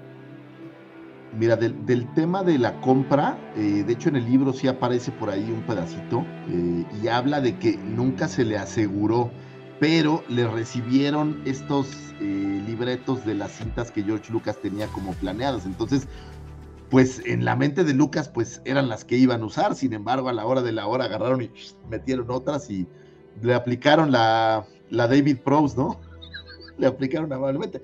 Pero al final estas cintas, si la memoria no me falla en todas, George Lucas es, eh, no sé cómo le llaman, no asesor, colaborador, entonces tampoco... Como, como consultor, ¿no? Exacto, entonces tampoco creo que haya sido 100% real esa parte que estaba como dolido. Sí, seguramente entregó los libretos, pero le dijeron, güey, pues vamos a ver qué sacamos como producto nuevo. Y en el, por el lado de, de esto de las regalías, yo lo veo poco creíble, honestamente. Digo, estas empresas no son, pues es una compraventa de 4 mil billones de dólares. O sea, no creo que se les haya ido un tema de todavía parte de los 4 mil billones te voy a dar regalías. Siento que no, porque ojo, ¿eh? estas mega adquisiciones no solo son dinero, o sea, cuando tú hablas de 4 mil billones, estás hablando probablemente de acciones del mismo Disney, estás hablando de algunos otros prebendas. Entonces, para Lucas de cualquier manera iba a ganar dinero con estas películas y no creo que haya ido por ahí. Pero, ¿te acuerdas que platicábamos, creo que la semana pasada me decías, es que qué chistoso que la, la única película que se pueda proyectar en los cines actualmente sea a New Hope. No estoy diciendo nada, no es un spoiler de absolutamente nada. Lo único que es una pequeña conversación entre el señor Lucifer y yo. Pero bueno, ¿te acuerdas de que platicábamos de eso, no? de que New Hope era la única. Les voy a platicar una historia. Esto no es algo que pasó, es solo una historia. Pero alguien que conozco, no les voy a decir quién, andaba investigando cómo proyectar películas de Star Wars en cine. Digo, no les voy a platicar para qué o porque solo es una cosa que me enteré. Y efectivamente, digo, para dar contexto, Davo, y en esa conversación, este alguien le platicaba a Davo Mático que efectivamente, al menos en México, la única cinta que se podía proyectar era eh, New Hope, las otras dos cintas, ¿no? Entonces hablábamos justamente de quién sabe si hay algún derecho especial o alguna cosa por ahí, ¿no? Y de ahí mi punto, y de ahí viene mi, mi comentario. Efectivamente, posiblemente se vendió los derechos de transmisión digitales o reproducción de, copias digitales, ¿no? Que eso es lo que es Disney Plus al final. Pero posiblemente cuestión de filme, cuestión de proyección en cinematográfica o en otros formatos, pues a lo mejor no. Y a lo que voy con este comentario es que si tienen esa cláusula en su contrato, ¿quién no nos dice que Lucasfilm tuvo una cláusula similar, por ejemplo, con Hasbro? Entonces, eh, pues aún ciertos personajes no se han o no los pudieron vender o aún tiene eh, injerencia Lucas y Hasbro y por tal motivo fue que, que, decían esto. No lo sé. estoy tratando de, entender cómo pueden vender una propiedad intelectual que no únicamente es eh, la película, sino tienes otras muchas materiales, incluyendo juguetes, incluyendo eh, memorabilia, y sabemos lo quisquilloso que fue Lucas en cuestión de los juguetes, ¿no? En particular, ya todos sabemos la historia, que renuncia a su sueldo por, por, por tener los derechos de comercialización de, de toda la franquicia, ¿no? De, bueno, al menos de juguetes, memorabilia. Entonces, no lo sé, posiblemente tengamos por ahí un apartado, una de esas cláusulas candado que, que, ni los Moons, que son abogados de la galaxia, podían, podían desechar, ¿no? No lo sé, e, e, e, es, una, es mera especulación, porque sí es chistoso que haya surgido ese rumor en particular, ¿no? Que no eh, usas estos personajes, pero me tienes que seguir pagando. No sé, a lo mejor en pantalla, a lo mejor como distribución de juguetes. Oye, pero para lo que hicieron en el episodio 8, pues ni los hubieran usado, güey, se hubieran ahorrado los billetes. pero lo que sí estoy seguro es que seguro el acuerdo de compraventa eran como 20 mamotretos así, a de venir toda clase de cláusulas y qué puedes hacer y si puedes respirar o no, o lo que sea, ¿no? Entonces, muy interesante. Ahora, ojo, ellos compraron Lucasfilm. Entonces, los derechos que compraron son los derechos a los que era propiedad Lucasfilm. No es que hayan comprado la franquicia de Star Wars, son dos cosas bien diferentes. Entonces, pues quién sabe cuáles eran las ataduras que tenía Lucasfilm con George Lucas anticipadamente, ¿no? El ejemplo por ahí que teníamos de Alec Guinness y seguramente sus familiares, ¿no? Que Alec Guinness tenemos por ahí la leyenda urbana de que se le ofreció para que sí aceptara hacer New Hope, que iba a tener un, pago de la taquilla, un pago de las regalías de la cinta, y bueno, pues al final eso en teoría no se iba a extinguir, entonces a la fecha a lo mejor todavía de las reproducciones Ale Guinness le cae a su familia pues alguna cosa. Anyway, feliz cumpleaños al señor Bob Iger, es un tipo que tiene toda mi admiración, todo mi respeto, independientemente de que nos guste o no nos guste, o nos podamos quejar o no nos podamos quejar, me parece que es un tipo sumamente listo. Por ahí hay una plataforma de cursos en línea, mm, se llama Masterclass, y tiene una, una clase, que digo, más bien es como estas charlas en donde él te platica un poco de su experiencia, y también creo que vale la pena. Es un tipo muy listo, échele ahí, ahí un ojo. Y bueno, pues le agradecemos todo lo que ha hecho por nuestra querida saga, nos guste o no nos guste. Un 10 de febrero de 1967 nace Laura Dern, actriz norteamericana, quien le diera vida a la Vice Admiral Amlin Holdo en Star Wars, eh, el episodio 8 de Last Jedi. Si ustedes no saben, oye, Davo, ¿a ti te han hecho la maniobra Holdo? y bueno, pues, Proctólogo. ¿Te agarró así la maniobra Holdo o qué? Eh, pues bueno, Holdo fuera este personaje de cabello morado. ojo, ojo, la maniobra Holdo, no la Hondo. ¿eh? Es diferente. Ah. Dos cosas diferentes. la Holdo Move. No, bueno, pues este personaje de cabellos eh, voy a decir, moradosos, de un vestido muy moradoso. Me encanta porque estás en esta galaxia donde estamos en una milicia, una rebeldía, y tienen estos trajes que parece que está vestida como de traje de noche, ¿no? Para unos 15 años todos los días. Es bastante curioso. Y bueno, pues que fuera la segunda al mando de esta facción de rebeldes, que fueran perseguidos eh, en un taxi estelar y que no les podían dar alcance porque las naves eran demasiado lentas. Estas cosas argumentales que yo de verdad me declaro un ignorante de la tecnología del futuro, cómo no podían alcanzar la nave de Holdo, nunca lo entendí, pero bueno, dejemos de ahí. Creo que la primera orden tiene algunos problemas tecnológicos que en Exegord no estaban bien claros, pero bueno. Y eh, Holdo pues hace esta maniobra en donde se avienta un, pues, pues un kamikaze, ¿no? Si le podemos decir de esa manera, en contra de este gran nave que era como un bombardero de la primera orden que Sí, oye, se aventó la One for the Team, ¿no? La One for the Team manda a todo el mundo de avanzada, destruyen esta gran nave, se deshacen de, de la amenaza de la primera orden en ese momento, que como no lo podía alcanzar, se me figura como, como la carrera de la tortuga y la liebre, ¿no? Iba la liebre hacia adelante o como las de las o como las la carrera de las calles de Tatooine, güey, también. Ah, dale. No, es como carrozas de fuego. Ahí está la perfecta. Van, van así. Y no pueden alcanzar a Holdo, que tiene una nave que no tiene suficiente combustible tampoco para hacer una escapatoria digna. Y bueno, pues decide Holdo lanzarse de eh, Kamikaze. Hasta donde entiendo, Davomático, una de estas figuras que vendiste en la tienda como pan caliente. Eh, oh, padrísima, es vendió como pan caliente. la, la, vendí hasta como la muñequita sabor de uva y ni así. Ni en Rosita Fresita salió. Ni en, ni, esa se la traje a mi hija para que jugara con sus Barbies y ni así. y no la quiso, la dejó en su empaque y dijo, ah, esta no me gusta. No, está, es, es la, señora tiene el pelo morado, papá. la quiero.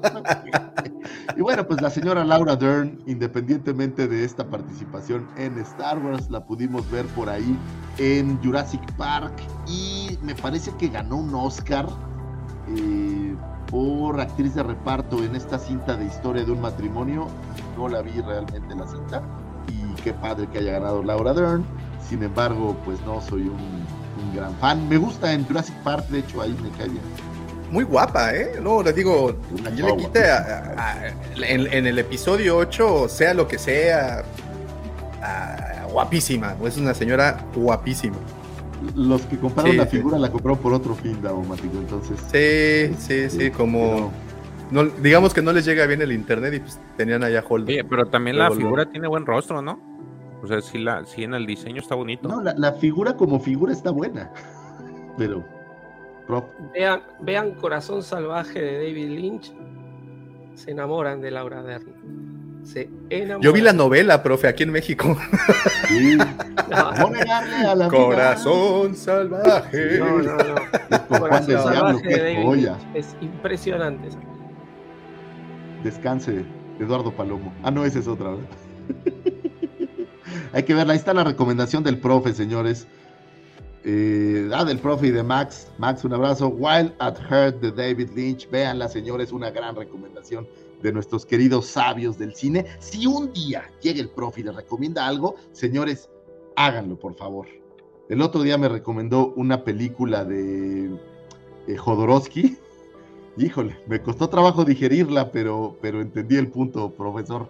Sí me llevó un ratito, pero está, está, está buena. Háganle caso al profesor, señores. Él sí sabe lo que dice. Y bueno, pues los demás somos ahí un poco más ignorantes. Eh, a mí también me gustó en Jurassic Park. No la recuerdo de otro lado, prof. ¿Alguna otra cinta que recuerden con Laura Dern? Eh, bueno, la que acabo de mencionar. eh, y tiene muchas. Lo que pasa es que Laura Dern. Esperen que me, me voy a fijar en IMDb. Laura Dern eh, es de estas actrices que en general está siempre como. como reparto, ¿no? Entonces. Este, sí. A ver. Eh, pero ha hecho muy buenas. eh, Ah, bueno, en Historia de un matrimonio. Historia de un matrimonio es, es nueva también, es muy buena. ¿Se- acuer- acuerdan de esta- eh, son, este, nuestro Kylo Ren y. Este, ¿Se acuerdan de esta película que, Pero sí, es muy buena. Eh, eh, que ella, a ver dónde está, dónde está, se me perdió. Eh, ah, bueno, la de Yo soy Sam. ¿Se acuerdan? Con, ¿Es la esposa o qué? con No, la Sean, Sean, Sean Penn. Sean Penn. ¿Pero qué papel Eh, hace? No, no, abogado. Creo que es la, es una, es la de la trabajadora social, la que le quiere quitar a la, a la- a la niña, a Sean Penn. Este, si no me equivoco, creo que sí. A Perfect, Wor- a Perfect World, Un un mundo mundo perfecto, perfecto. también con, con este Kevin Costner, si no me equivoco. No me acuerdo, No la vi. pero bueno, un mundo perfecto donde la portada un niño usaba todo el tiempo una mascarita. Muy bonita película. Ah, la de, no, no es la del casco. Ah, no, no es esa, olvídalo. Es el- La de un ladrón, ¿no? que La del mundo tiene- perfecto.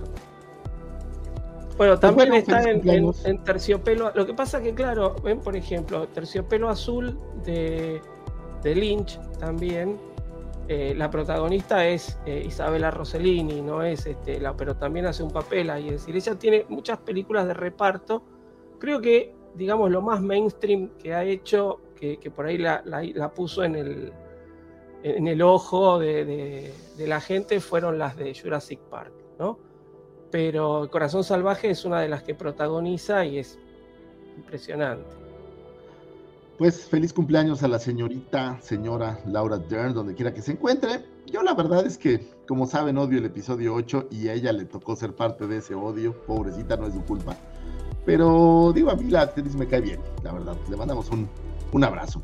Un 11 de febrero de 1915 nace Pat Welch, actriz norteamericana quien diera la voz para la versión de Casa Recompensas de la princesa Leia Bush para el regreso del Jedi, así como la voz del personaje E.T el extraterrestre. Por ahí estábamos hablando de hace un par de semanas del fallecimiento de Pat Welch y bueno, pues ahora tenemos su cumpleaños. Me gusta, eh, Bush es uno de mis personajes favoritos eh, después de Boba Fett y algunos otros. Ojalá algún día veamos algo live action. Imagínate que llegara en el Mandaloriano alguien con la armadura de Bush. Oh, wow. Sí digo el Mandaloriano porque pues, en el libro de Boba Fett ya esperemos que, que salga Boba Fett un ratito. Pero bueno, señores, estas fueron las astroefemérides. Espero que les haya gustado esta información, que hayan encontrado información útil y valiosa para abrir conversaciones, para platicar con los amigos, para echar unos tragos, para la plática a la hora de la comer, a la hora de la comer, ¿eh? a la hora de la comida. Si ustedes son un godín como lo soy yo, pues que a la hora de la comida con sus compañeros puedan tener algún buen tema para conversar de las cosas que han pasado. ¿Tú piensas también que Laura Dern pudiera haber sido Rosita Fresita en el live action? Imagínate el live action de Rosita Fresita. ¡Uf! sería una verdadera joya. Señores, gracias por escucharnos. Y bueno, gracias a todos ustedes.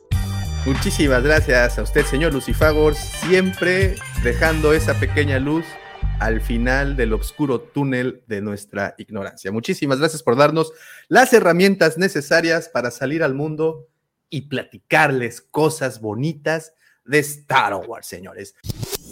Right now, I feel I can take on the whole empire myself.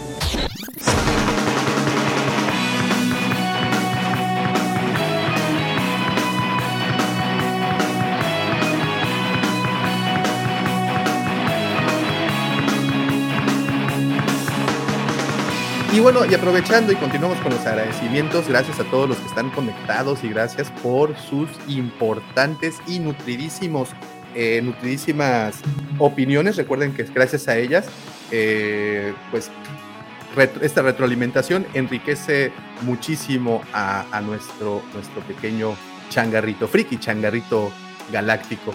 Eh, y bueno, aprovecho también para leer algunos cuantos saludos para que me llamaron mucho la atención.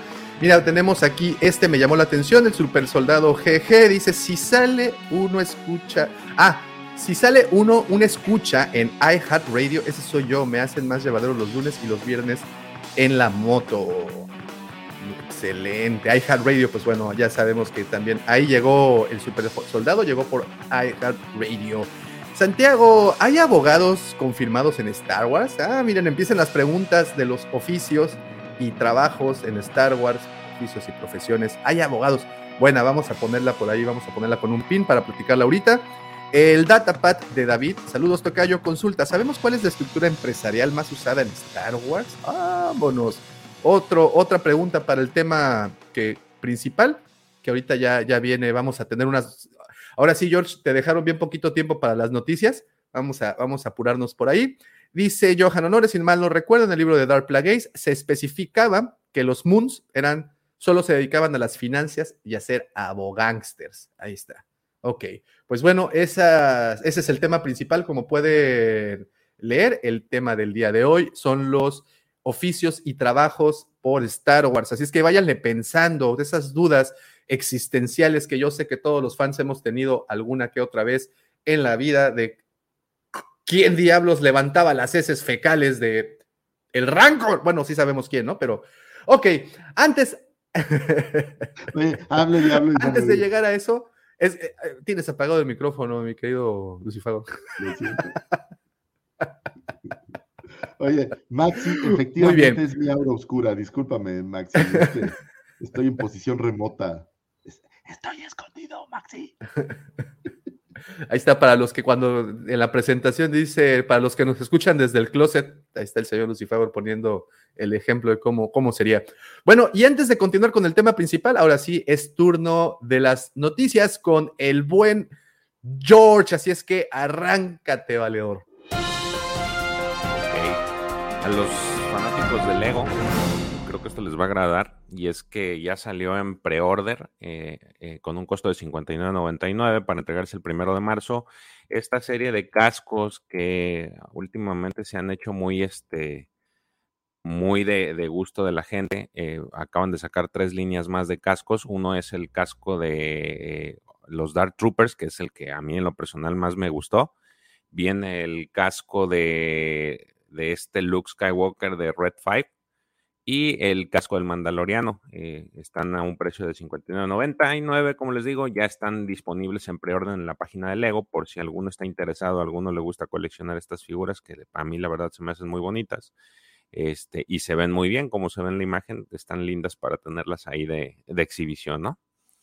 Este, también estas mismas semanas se reveló el no, eh, una nueva novela de pues de jóvenes adultos que, se va a basar en el, este juego que estamos esperando de Star Wars Hunter y se llama Star Wars Hunter Battle for the Arena de un escritor de nombre Mark Oshiro. Este escritor eh, hace su debut ah, en Star Wars, ya que pues es la, primera participación que tiene. Él tiene varios, varios este, libros, que, entre ellos unos que se llaman Anger is a Gift, The Insiders, Out of Now, Queer We Go Again, eh, y es fundador del sitio Mar 2 Stuff, en donde se encarga de reseñar tanto libros como series. El libro está este, e, en una entrevista que le hizo Star Wars, Eh, este escritor dice que pues, sus personajes están inspirados en Lando Carlisian, Zach Ventres y Jango Fett. Y en la reseña nos dice que la historia nos transportará al mundo de Vespara, donde la recién llegada arriba, una huérfana sensible a la fuerza procedente de Corelia, está encontrando su lugar como cazadora en la arena, pero no pasa mucho tiempo antes de que su pasado vuelva a perseguirla. Entonces, ahí lo tienen, otra vez Star Wars tratando de jalar más hilos con todo lo que están generando. Dígame, profe. Eh, de curioso, nomás por la tapa, eh, ¿esto va a ser libro o cómic? Porque la tapa tiene... Es, eh, está como novela, ah, están considerando como novela para jóvenes adultos y de hecho pues son los personajes que, este, que van a salir en el videojuego. El, por ahí vemos el Wookiee, esta especie de droide y la, pues digamos que la principal es esta como especie de Sith antihéroe sensible a la fuerza que se, este, que se llama, eh, ya les había mencionado, este, ahí se me fue su nombre, Riva. Ella es la, la, protagonista de este, de este libro. Entonces, como les digo, Star Wars otra vez tratando de hilar cosas. Mande. George, eh, ¿sabemos la línea de tiempo en la que se encuentra esta historia? Eh, se supone que este va a ser después de los acontecimientos de, de las secuelas. Entonces, ahí está la, ahí está el, libro, ¿no? Eh, Oye, está bueno, ¿no? Que, es, son, perdón que te interrumpa, son terrenos inexplorados entonces, ¿no? Sí, se, me hacen, se me hace muy, digo, la portada me gusta, el videojuego, pues no sé qué tanto me va a gustar, si es que lo llego a, considerar, pero al menos el libro en la portada me, me, me agradó. Entonces, este, y como te digo, como ya lo he dicho varias veces, es importante o, se agradece que pues le den oportunidad a más escritores para extender más estas historias. ¿Qué pasó, ¿Del videojuego ya tenemos fecha? Eh, no, que yo sepa, todavía este, no. Pero ya salieron los trailers, este, del mismo, déjame ahorita te digo, porque según yo, no, solamente está que el, el, release es en 2022, en este año, pero todavía no hay fecha exacta de... Digo, porque ya que empiezas a lanzar estos materiales, pues estás calentando el fogón, ¿no? Para el momento en el que estés listo, puff. Digo, un poco lo que pasaba con Galaxy Edge y estos cómics que empezaban ahí a, a meter como para meterle que de hecho ya salió el de Alcione, ya, ya, ya salió este, el 2 de febrero salió el primer número apenas lo empecé a leer, pero todavía no termino. Entonces, este, sí, y esto es más de lo mismo, lo que decía, van a empezar a hilar a través de, otras, a través de otros medios la, la, historia del videojuego para crearle todo un, ambiente.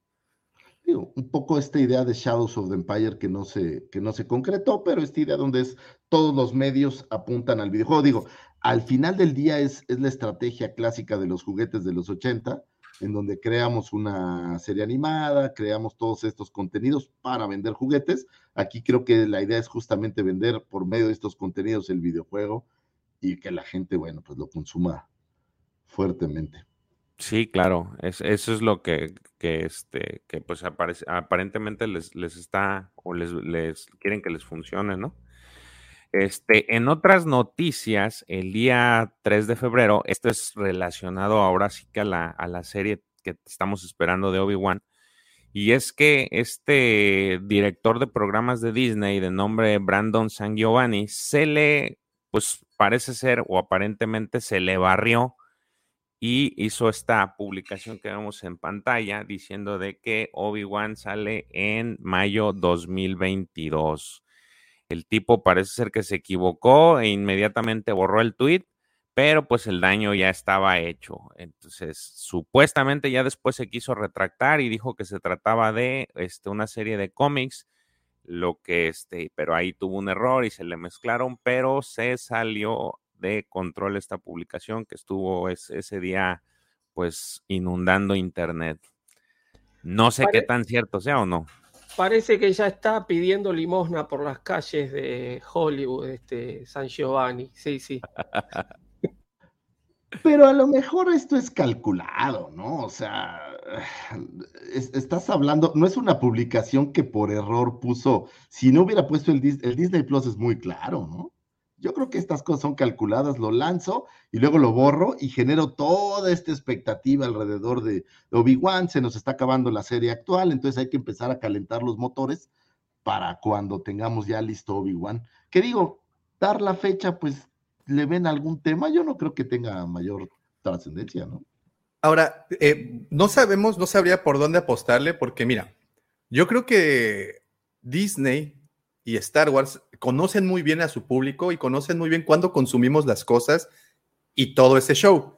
Acabamos o vamos a terminar la siguiente semana, 9 de febrero, vamos a terminar el libro de Boba Fett. En teoría, y en una plática que tuvimos ahí con el buen Alex, en teoría, en primavera del 2022 también se estrena la segunda temporada del Bad Batch. Y yo no sé qué tan comercialmente viable sea que estrenes en mayo, o sea, prácticamente faltando nada, tu serie más fuerte, porque creo que eh, más que eh, Cassian Andor, yo creo que estamos más esperando Kenobi más que Andor, ¿no? Entonces, no sé, por esa eh, periodicidad de, publicaciones, o bueno, en este caso de estrenos, ¿no la ven como complicada? Como que se están dando un tiro en el pie. Si de ser así, se estarían dando un tiro en el pie, ¿no? Pues el tema es que se les acaba el material. Digo, eh, el mayo siempre con el 4 de mayo es una buena fecha para estrenar cosas importantes, pero el tema es que pues, son seis capítulos, entonces para, junio ya no hay nada, ¿no? Julio ya no hay nada. y para fin de año, según yo, no va a haber entrega del Mandaloriano a fin de año, ¿sí? Eh, Estaba pues, programada. Pues no, supuestamente está programada para el 28, 29 de diciembre de, este año, como, como se estrenó la de, Boba Fett. Ah, entonces puede ser que sí, digo, va a quedar un periodo, sí, porque acuérdate que luego meten cosas de Marvel como para estar, estar saltando entre una y otra de las series con los materiales nuevos, quién sabe. Digo, yo solo por el 4 de mayo que creo que pudiera suceder para aprovechar obviamente el super día de Star Wars y lanzar algo que sea, pues, que sea emblemático, que sea maravilloso. No, no, yo estaría ahí completamente de acuerdo contigo, pero, y de, perdón, estoy de acuerdo contigo, pero eh, lo que mostraron el día de inversionistas, las fechas que mostraron tenían ya como estas muy, ¿cómo se dice? Muy marcadas. Muy especificadas, ¿no? Las, las del Bad Batch. Eh, entonces, yo también, a mí me gustaría que ya, ya, tenerla, ¿no? Pero. Pues ahí está, el tipo borró su, su tweet eh, casi instantáneo. De hecho, si se meten a su, a su cuenta de Twitter, pues no tienes acceso, está restringida. No sé si es, antes de eso sí estaba abierta, pero el chiste es de que el tipo ya. ya, dice, ya dice oficialmente buscando trabajo. Yo creo. Empezó a circular su currículum pero pues ahí está, este, que más o menos se, empata con lo que vimos la semana pasada de este actor de reparto que decía que pues están tratando de depurar para que saquen el tráiler igual y también el, el tipo nada más, como dicen, está levantando expectativas por algo, pero todavía no sabemos. Ahora, pudiera ser que en esa fecha saliera el tráiler efectivamente, o sea, pudiera ser que lanzaran el tráiler y pues ya está, ¿no?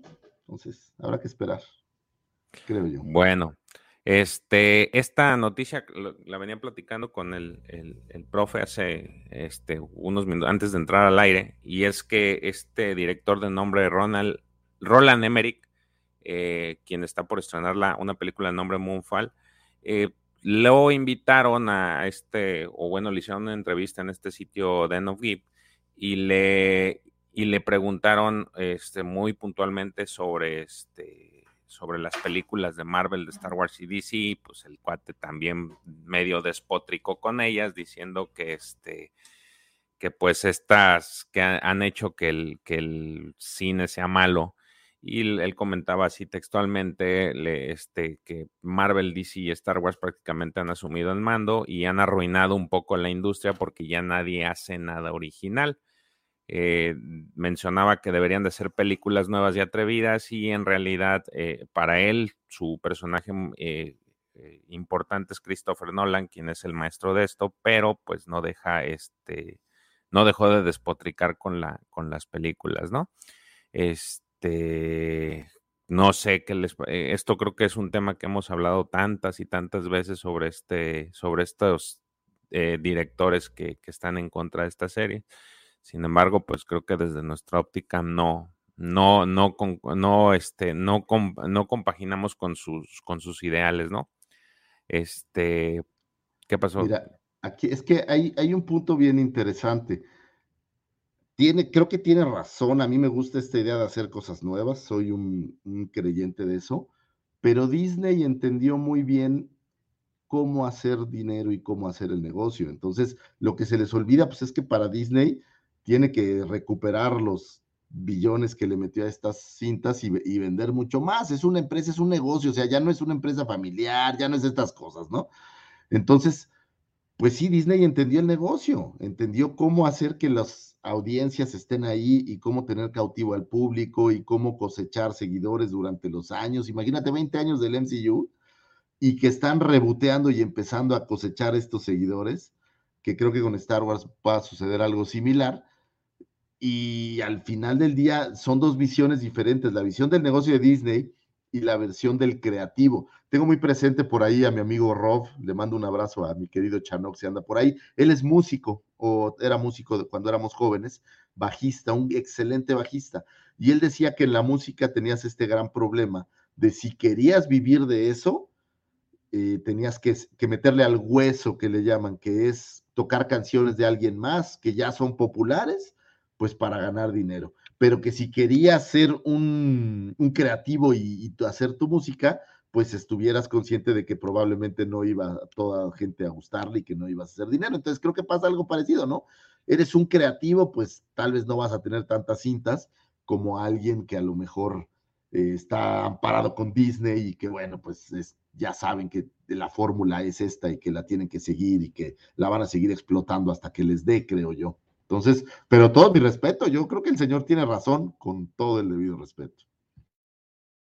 Eh, bueno, yo algo de lo que habíamos hablado con, con George, eh, particularmente Emery eh, no me gusta, no me parece que lo que él haga sea eh, muy original, que digamos tampoco, ¿no? Este, me parece que son refritos de cosas que ya se han venido haciendo hace mil años, desde que se creó eh, el cine, desde que se inventó el cine allá lejos y hace tiempo, este, me parece que, que, que no, no, no ha hecho nada original. No, es un director que me guste. Eh, pero yo lo que creo es que, eh, eso es lo, lo que le comentaba a George, está el tema de, ah, las películas se tienen que estrenar en el cine.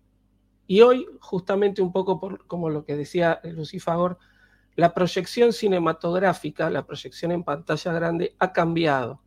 Entonces, no digo que esto no vuelva a darse vuelta, puede ocurrir. Pero es decir, hay películas que están fuera del circuito superhéroes, Star Wars y, y- y todo este mainstream que hay hoy, que en cine no va a verlas nadie, pero que después tienen mucho éxito en las plataformas de streaming. Entonces yo creo que hay que empezar a mover ¿no? la cabeza a, eh, bueno, hoy en día, ¿qué es lo que nos puede generar más público? Y hacer producciones para streaming. Entonces, y ahí sí les va a ir bien a este tipo de directores que están fuera de este circuito comercial que rige hoy, que por ahí dentro de 20 años vuelve a ser otro, porque la gente se va cansando.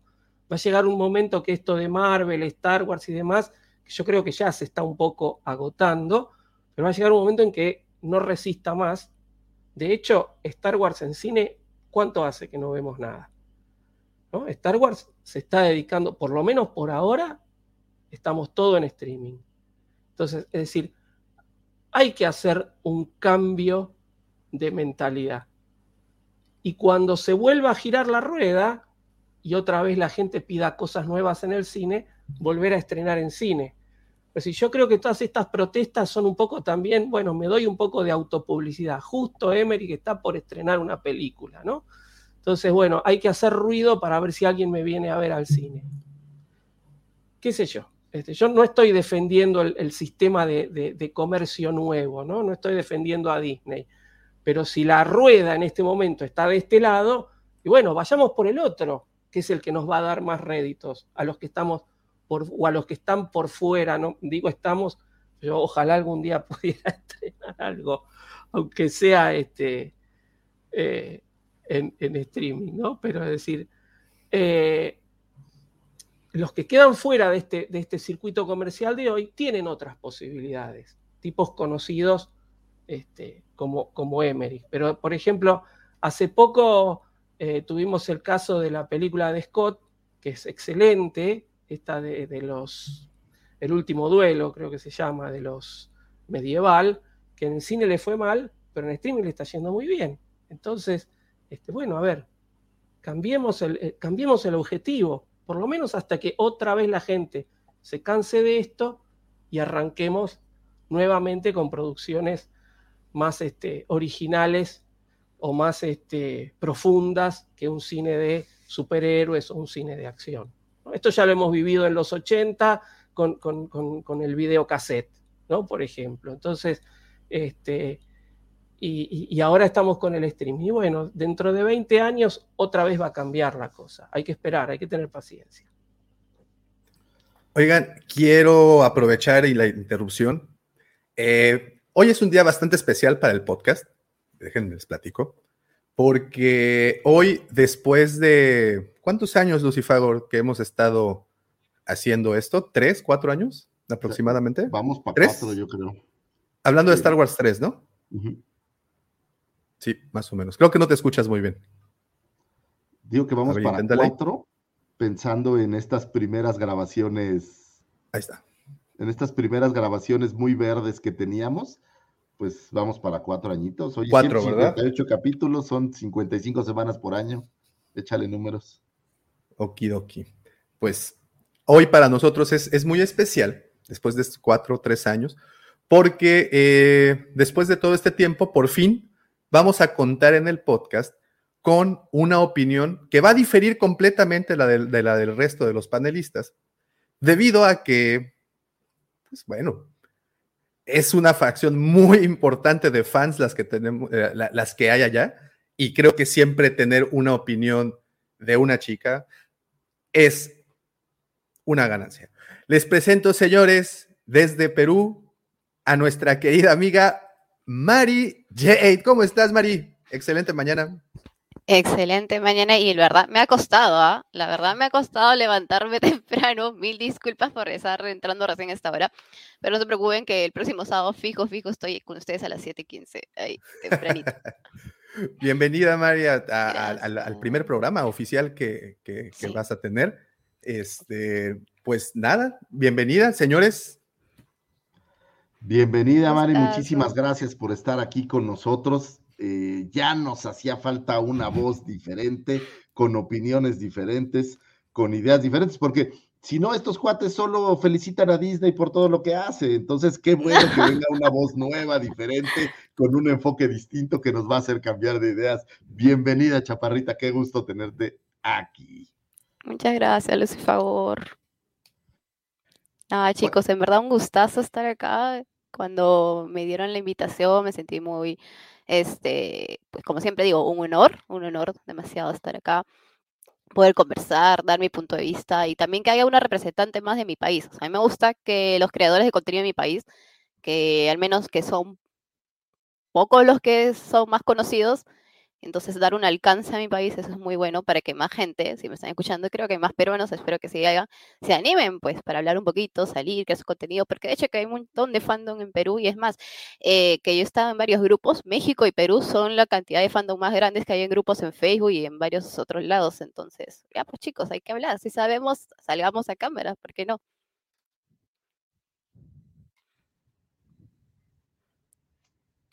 Muchas gracias, muchas gracias, Mari, eh, por, por acompañarnos. Y es que ahorita le estaba mandando un mensaje a George para que, listo, George, arráncate. Ok, ya para cerrar el tema de las noticias, eh, también esta semana se anunció que eh, pues va a haber una nueva serie de, miniserie de cómics relacionados a Obi-Wan Kenobi.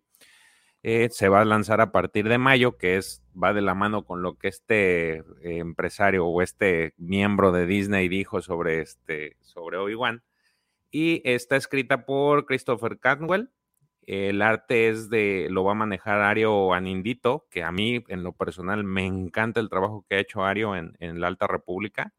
Este, creo que es de lo, está hermoso todo, cómo, cómo representa todo lo que son los Jedi. Eh, y en sí el trabajo en general me, me ha encantado. Entonces, este, esta miniserie, eh, pues va, va, digamos que a complementar aquella serie que ya hubo en el que, pues, Obi-Wan relata sus, eh, sus últimos días en Tatooine, pero va a narrar, pues, también aventuras anteriores a, ese, a esos diarios que fueron, este, tanto la parte de, este, de cuando estuvo en las guerras clónicas, como Caballero Jedi, eh, también enfrentamientos a nuevas amenazas, cuando estuvo iniciado, cuando fue guardián de la paz y la justicia. Entonces, eh, pues ustedes si quieren acceder a, ver las, estas portadas que traen los, los nuevos cómics, vayan a la página de Disney, en Star Wars News, ahí están. Entonces, también por ahí, para quienes habían preguntado, sí se tratan de historias que van a relatar, pues digamos que estas aventuras que tuvo y van a salir a partir de mayo. Entonces, listo, Davo. Ahí están Oye, nada más pregunta. Entonces, esto es lo que ligaba el cuate este Saint Giovanni que decía, no, me refería a estos cómics que van a salir. No lo sé, yo creo que al final este, dio una patada de ahogado, si es que es cierto, pero ah, ahí está, o sea, los cómics son un hecho, ya van a salir en mayo, eh, van a, va a ser una miniserie, eh, pero te digo, no sabe, porque también se había especulado que el 4 de mayo iba a salir el tráiler, entonces también hay mucha, mucho, mucho polvo en el ambiente. No sé qué tanto haya este, soltado la sopa este señor y qué tanto se ha relacionado directamente con la serie. Pues vamos a ver, seguramente alguna conexión habrá, ya sabes que aquí no hay casualidades, seguramente alguna conexión, van a calentar motores para que la serie de Obi-Wan traiga todo este bagaje y funcione bien. Entonces, si no me equivoco, lo más probable es que lo que salga en, el cómic, o sea, probablemente, ¿no? Ya haya salido de serie, porque la serie es la que se ha grabado antes de salir el cómic. Entonces, este, eh, como últimamente están trayendo bastantes personajes de los cómics canon, entonces posiblemente hagan una referencia o algo, porque todo es marketing, o sea, hablando de acá, todo es marketing, todo es publicidad. Entonces, de hecho, que decir, alguien que haya leído el cómic, oh, yo vi que salió esta referencia en tal, entonces la gente va a querer leerlo, ya sea antes de la serie o después de la serie. Entonces, de hecho que sí vamos a ver alguna referencia o cameo, quién sabemos, ¿no? Pero yo creo que también puede haber una, algo de él que se ligue. Pues listo, ahí están todas las noticias. Espero que les sirvan de utilidad y encuentren algo de lo que vimos o lo que va a salir este, agradable para, para empezar a, a seguir. Perfectísimo, George. Muchas, muchas gracias por, por todos esos reportajes. Eh, si quieren seguir al buen George, porque siempre está compartiendo notas, eh, aquí pueden, en Twitter lo pueden encontrar como arroba king-jc23, ahí lo pueden ver para las personas que nos están escuchando eh, por la plataforma de audio, les repito, arroba king-jc23, así lo pueden encontrar. Todo el tiempo compartiendo notas y e información. Bien, entonces, George, muchísimas gracias.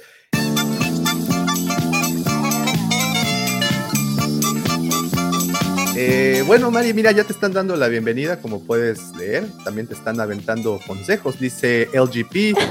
Eh, aléjate de Lucifagor y cuéntaselo a un adulto. ¿Qué te saben, Lucifagor? Por ahí hablan de mi amargura, pero no soy amargo, señores. Es que cuando uno les da la realidad y no les gusta, no es amargura, señores. Es que no soportan la realidad. Pero eso no es mi culpa. Discúlpenme, muchachos.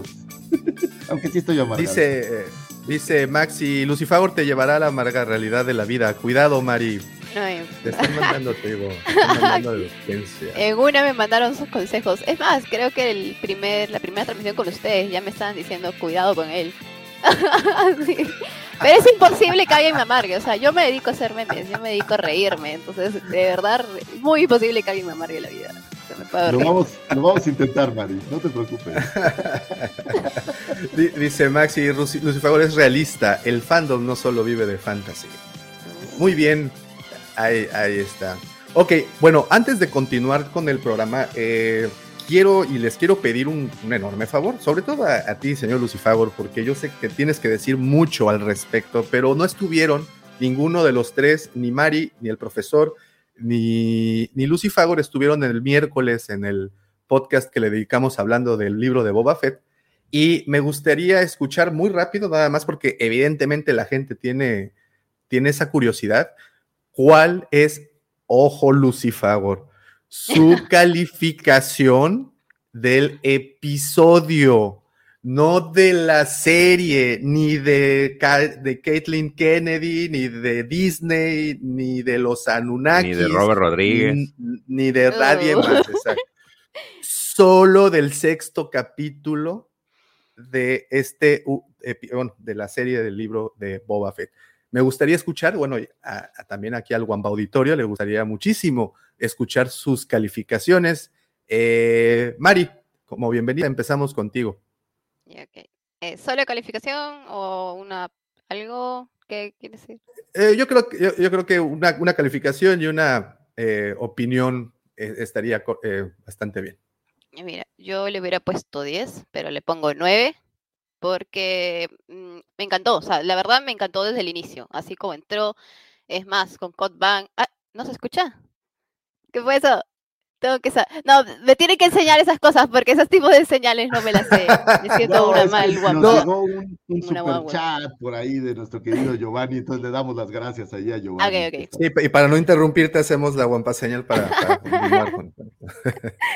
Gracias, Me Marina. estoy Disculpa. adaptando. Discúlpeme. Pero, nada, eh, muy hermoso el capítulo. Siento que el capítulo 5 ha sido como un homenaje, un, un bello homenaje recuerdo para los que crecimos con las precuelas. Y el capítulo 6 ha sido un lindo homenaje para los que crecimos con la trilogía original. ¿No? Entonces ha sido un lindo, hermoso capítulo nostálgico. Otra vez Filoni sacándose engreída a Soca, pero la verdad es que me encantó también, o sea, no lo voy a negar. Eh, muy hermoso, pero le pongo 9. O sea, mi única, mi única que tal vez crítica podría ser es que realmente tuvimos un cameo de segundos, creo que ni minutos, de Boba Fett, que es su serie, y creo que es algo muy importante de rescatar. O sea, yo entiendo, no creo que haya sido un fanservice lo que han hecho, pero siento que ha sido un gran capítulo, pero no debería haber estado en esa serie, ¿no? Tal vez en otra sí. Pero me ha encantado. O sea, yo, está, yo soy, amo Luke. Yo soy, mi crush es Mark Hamill por su forma de ser. Han visto sus tweets, o sea, súper graciosos, estaba riéndome. Entonces, realmente verlo, he estado llorando, llorando, llorando y ha sido muy hermoso el CGI que le han hecho. Dios, han gastado la plata y realmente me ha encantado cómo lo han invertido. Entonces, solo por eso les pongo 9, por mi única, mi única, para que eviten las críticas, mejor dicho, por ellos, ¿no? Pero sí. Señor eh, El profe salió corriendo. Sí, mejor dijo, no, no, no me quiero comprometer. No, adelante, que el, que el profe nos cuente, porque probablemente después de lo que diga el profe no voy a necesitar decir mucho. Entonces, Uh, profesor, cuéntenos. yo he querido ser buena, en verdad. Bueno, este. A mí, a ver, el capítulo está. Narrativamente es hermoso, ¿sí? Está muy bien narrado. Ahora, como capítulo de la serie de Boba Fett, yo le voy a poner un 7. Es decir, yo quiero ver a Boba Fett. Es decir, Boba, soy un enfermo de Boba Fett. Es decir, Boba Fett es mi personaje favorito, qué sé yo, desde que vi por primera vez eh, el Imperio, eh, no sé, aparece, está bien, aparece poco, habla poco, no, nadie lo entiende, pero somos muchos los que nos gustó el personaje.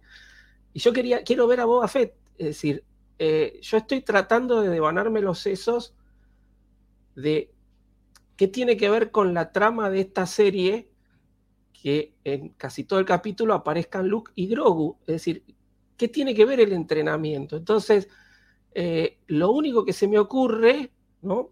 Eh, es que por algún motivo, ¿no?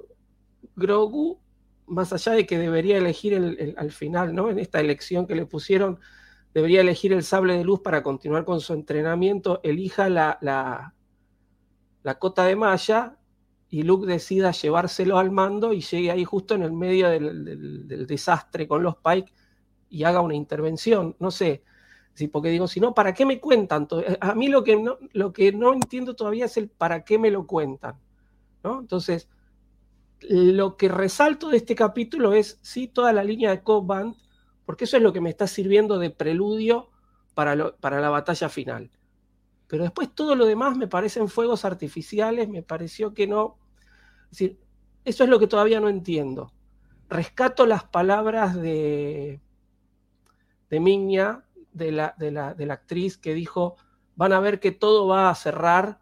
Bueno, quiero ver cómo me lo cierran, porque hasta ahora, me han, eh, sinceramente, a mí me han este, despistado con toda esta línea de, de Luke. ¿no? Es decir, eh, entiendo el, el, capítulo anterior con el mando, que nos mostraron todo lo que estuvo haciendo el mando mientras Boba Fett se preparaba, pero no entiendo, sinceramente, no entiendo qué tiene que ver toda esta parte del entrenamiento de, de Grogu. Entonces, este, sí, narrativamente está, está muy redondito el capítulo, no, no, no tiene muchas, muchos errores o muchas fallas que uno les pueda encontrar, pero, pero la serie es de Boba Fett y a Boba, ni siquiera habla, es decir, aparece dos segundos y hace así, mira para los dos lados y nada más.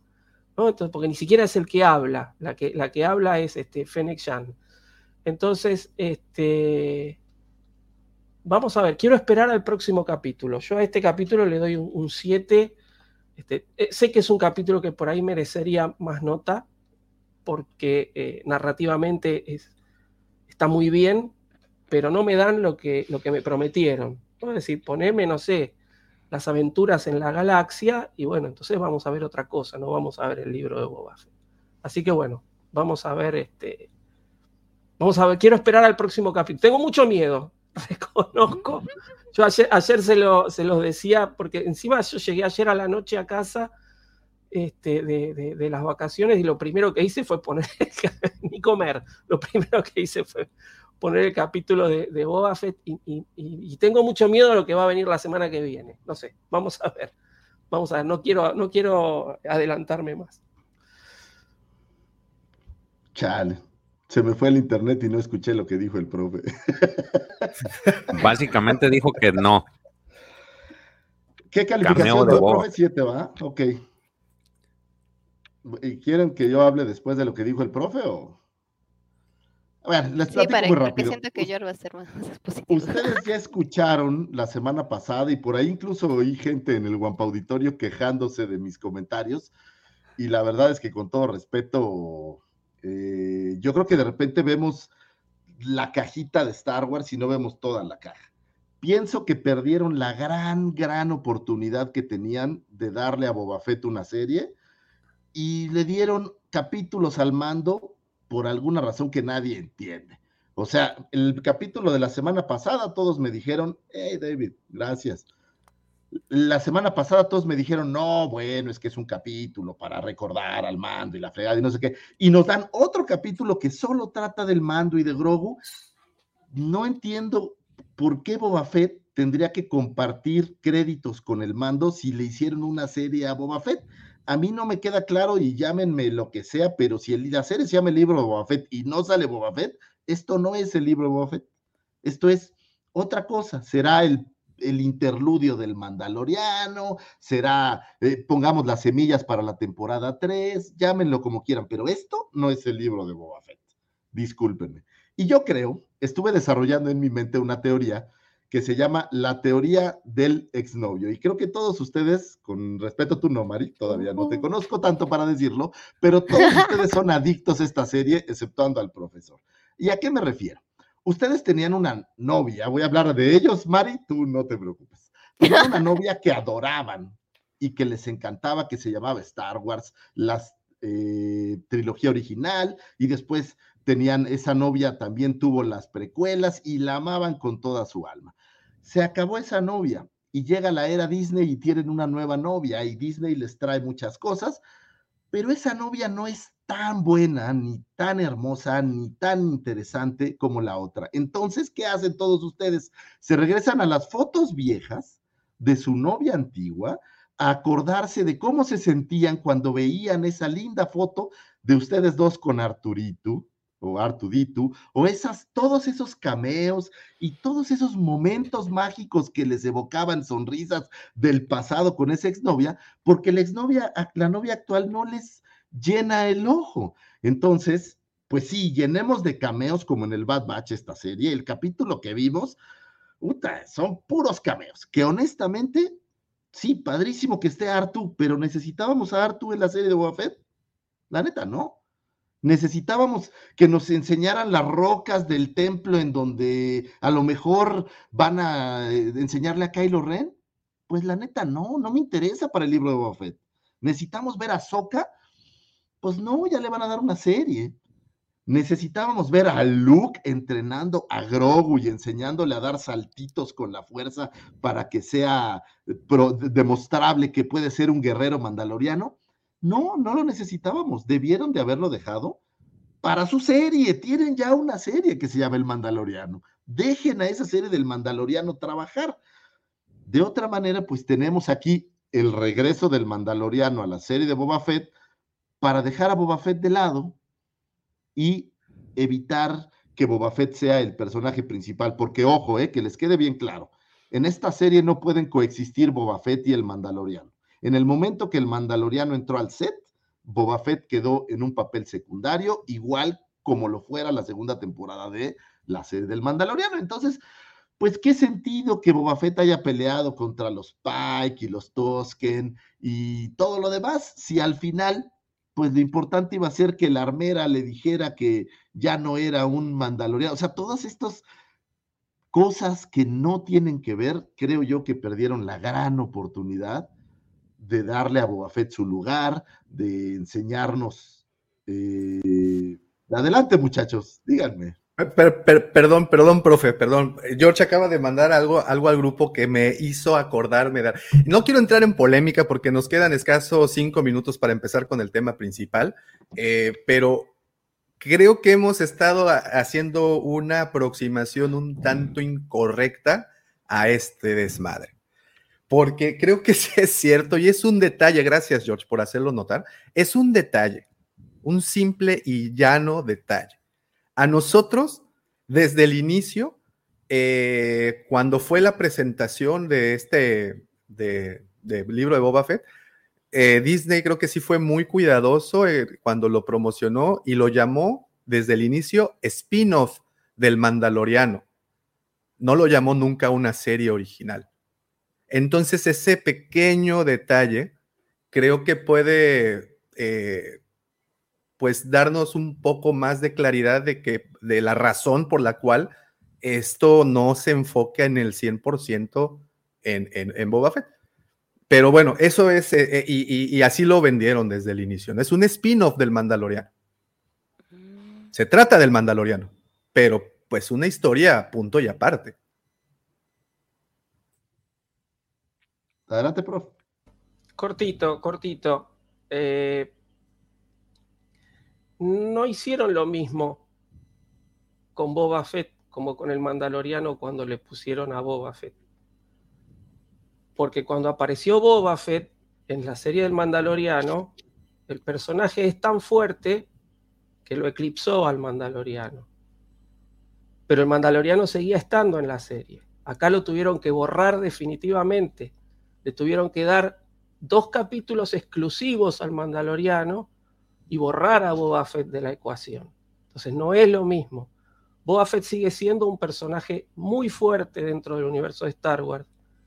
Y para que centremos la atención en otra cosa, lo tienen que quitar. Porque si nos hubieran dado más protagonismo de Boba Fett en los dos capítulos que vimos, no hubiera sido lo mismo. Hubiera seguido siendo importante. Entonces, no es lo mismo. Boba Fett sigue siendo un personaje fuerte.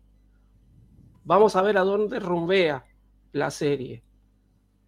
Pero para que nos olvidemos de Boba Fett, nos lo tienen que sacar. Si lo Pero no está enojado, ¿va, profe? ¿Eh? Pero no está enojado, ¿verdad? Estoy, enojado porque no, me, porque no me dan a Boba Fett. Pero cuando ah, trato de hacer la crítica, no, con ustedes no, por favor cuando trato de hacer la crítica, trato de darlo de, una manera bastante analítica. Por eso digo, es decir, el capítulo narrado, creo que inclusive los dos últimos capítulos que nos dieron son los que están mejores, con, con mejor estructura narrativa. Pero no es Boba Fett. y para que nos olvidemos de Boba Fett nos lo tuvieron que quitar. Porque Yo si les digo que va a estábamos- haber de hecho, Boba Fett acá aparece dos segundos y estamos todos hablando de apareció poco Boba Fett, no de me dieron mucho Luke o mucho Mandaloriano. Es decir, Ah, ¿dónde es está Boba Fett? Ojo, que tiene mucho peso Boba Fett. No digo que tenga el mismo peso que Luke, pero tiene mucho peso todavía. Ya está, porque si no, voy a seguir robando tiempo al tema principal.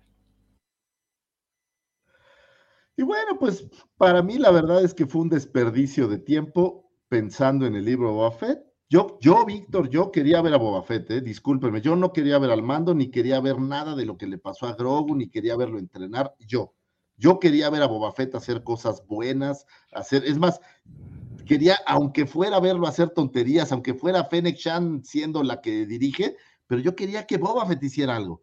Y lamentablemente llevan dos capítulos donde Boba Fett no existe. Y para mí eso no es lo que yo tenía conceptualizado de un programa que habla, es como si hablas del auto increíble, pero en vez del auto increíble salen guardianes de la bahía, pues no, no es eso. Y digo, es, eso me parece que eh, aquí perdieron la oportunidad de darle a Boba Fett ese gran papel que yo creo que se merece, al igual que el profe, creo que es un personaje súper poderoso y me refiero a, a que es muy apreciado, el fandom lo quiere, hay mucha historia y creo que al, debieron de haberle dado su lugar y yo pienso que no lo hicieron y eso me parece lamentable. Y digo, si nos vamos con toda la magia de los cameos, pues sí, qué padre ver a, a la espadita de Grogu y ver todas estas cosas, pues qué bonito, pero honestamente yo no es lo que me esperaba y a mí en lo personal, ya saben cómo pienso de los cameos, me parecen padres, pero que la serie esté atiborrada de cameos, pues es la formulita igualita al Bad Batch y a todo lo que Disney ahora hace, ¿no? Llenemos de cameos. Hice una lista para ustedes, y no la voy a decir ahora, para el, programa final, de todos los cameos que aparecen por capítulo. Y es de verdad de dar pena que justamente lo que decía el director este de Nightfall, que no, ya cosas nuevas, vamos a hacer cosas padres, nuevas, diferentes. Esa es solo mi opinión, a lo mejor soy un loco que quiere ver algo más en el futuro y todos quieren ver otra vez a Artu quemando aceite con fuego, puede ser, adelante. Pero yo creo que al no que fue todo, Fett. Dime, Davo. ¿Y tu calificación? Fíjate que al pasado, no sé si recuerdan que le di 2.7. Y eso fue porque el capítulo, aún no siendo Boba Fett, era un medio capítulo. Ojo, pero- 2.7 de 10, ¿correcto? Sí, sí, sí, sí, sí. Ok. Como capítulo del libro de Boba Fett. Este, Ah, después del pasado, como capítulo del Menos. libro de Boba Fett, tiene un cero, güey. No hay Boba Fett, güey. No es el libro de Boba Fett, con todo respeto. Y se los voy a volver a decir, muchachos. Muchos no están listos para esta conversación. Muchos el amor los ciega. Y está bien. Yo soy el malo de la historia, está bien. Yo soy el que de- quería ver a de Boba alguna Fett, forma, está bien. de alguna manera, no sé cómo le haces, pero logras que la gente, como nuestro querido amigo Johan Honores, se quiera unir a esto. Johan, Gracias, ¿estás Johan. seguro? Es, o sea, ¿lo estás viendo y no ves? No, pero está bien que haya variedad, o sea, de variedad de opiniones muchas- y todo. No solo su fandom es variazo, o sea. Tiene que traer la realidad a la mesa, señores. Muy bien, muchas, bueno, traerlo. Entonces, sin, sin extender, muchas gracias, este, Johan, por, por, por, por unirte al grupo de, de miembros de, de la cueva. Ay, ay, ay. Ok, bueno, pues muchas gracias. Esperábamos esto, de verdad, había muchas, muchos en el Guampa Auditorio que el miércoles se quedaron esperando justamente eh, su opinión. Ve aquí, dice, solo por escuchar la amargura de Lucifagor soy masoquista. Lo sigo preguntando, ¿estás seguro de esto? Digo, mira, llega el buen Luisito, a ver, les nuestro voy a hacer querido una Luis. pregunta rápida. Ok, ok, ok.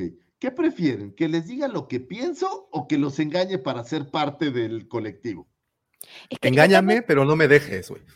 No sabes, eso, eso había quedado estipulado desde el principio. ¿Qué episodio tuvimos esta semana? Fue maravilloso. Vimos Mira, y ahorita van a subir, mira, eh, eh, y ahorita vamos a llegar a Baby 500. Yoda. Yo incluso por segundos pensé que decían, vimos esta referencia de la Orden 66 y yo a lo mejor pensé que sí era hijo de Yoda.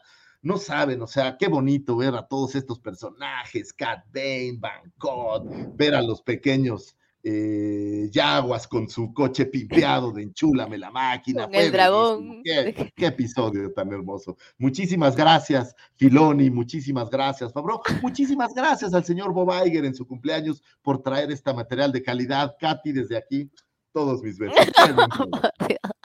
Vamos al tema principal. Bueno, ya. No, pero yo tengo, después que George hable, esa, yo tengo una teoría de lo que ha dicho Lucifer, Lucifer, o sea, yo también pienso, pero en diferente grado y tengo una teoría publicitaria y marquetera, de por qué nos están dando esto. De verdad. Mari, Échale. Vámonos.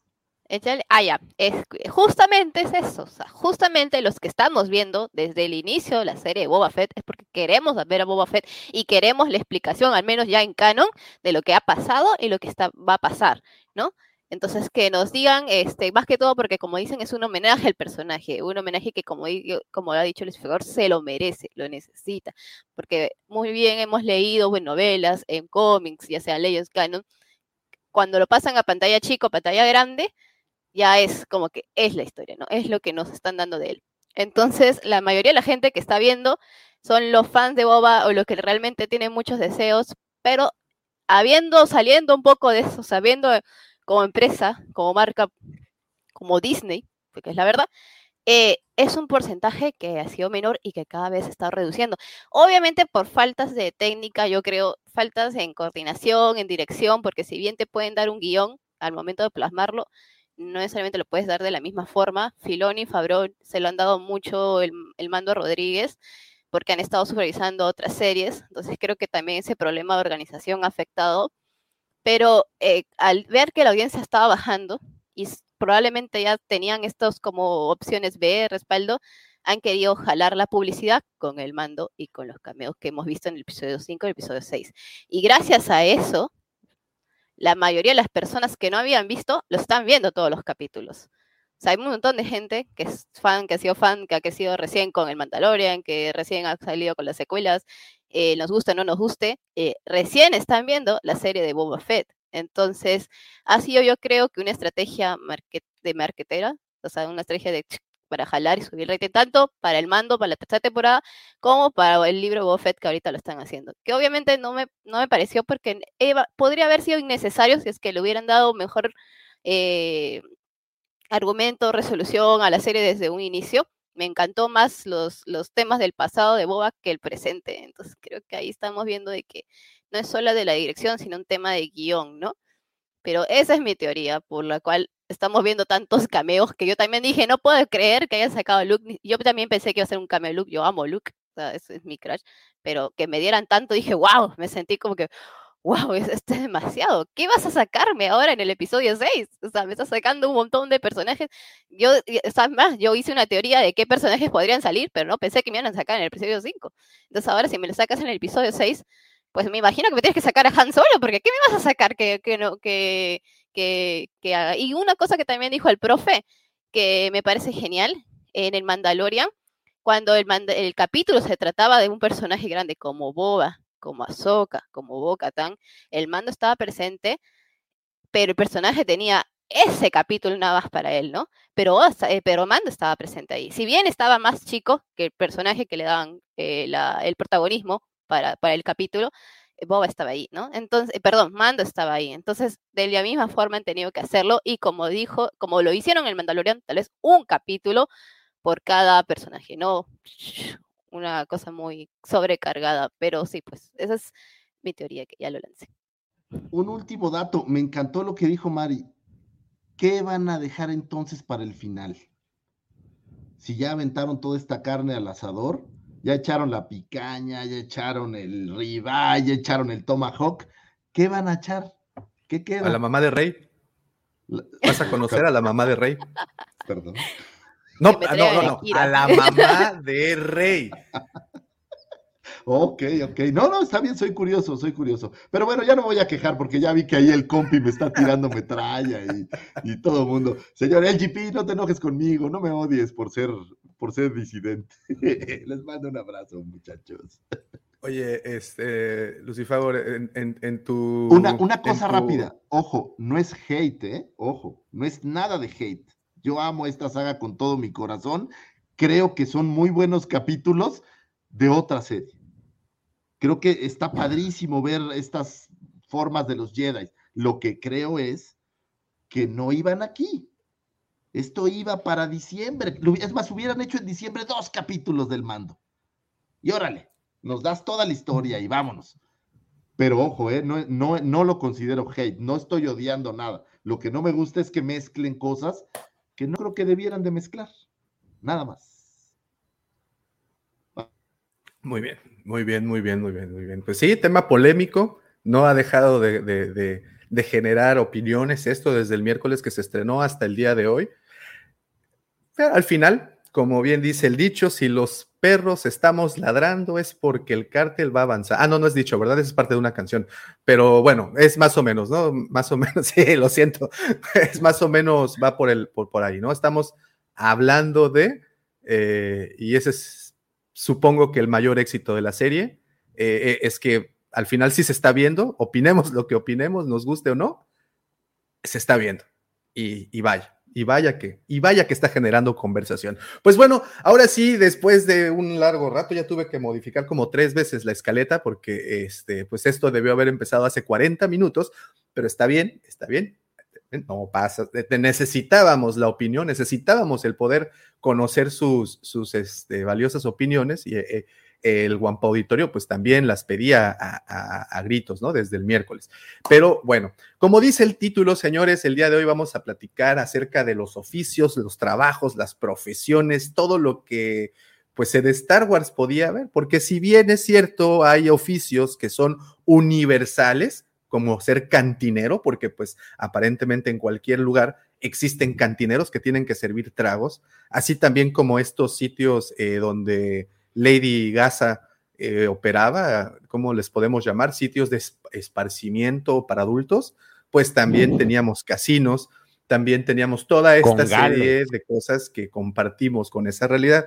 Pero creo que debe de haber dentro de todo el universo de Star Wars eh, empleos como como incómodos, como muy difíciles o porque nosotros simplemente no entendemos el por qué existen.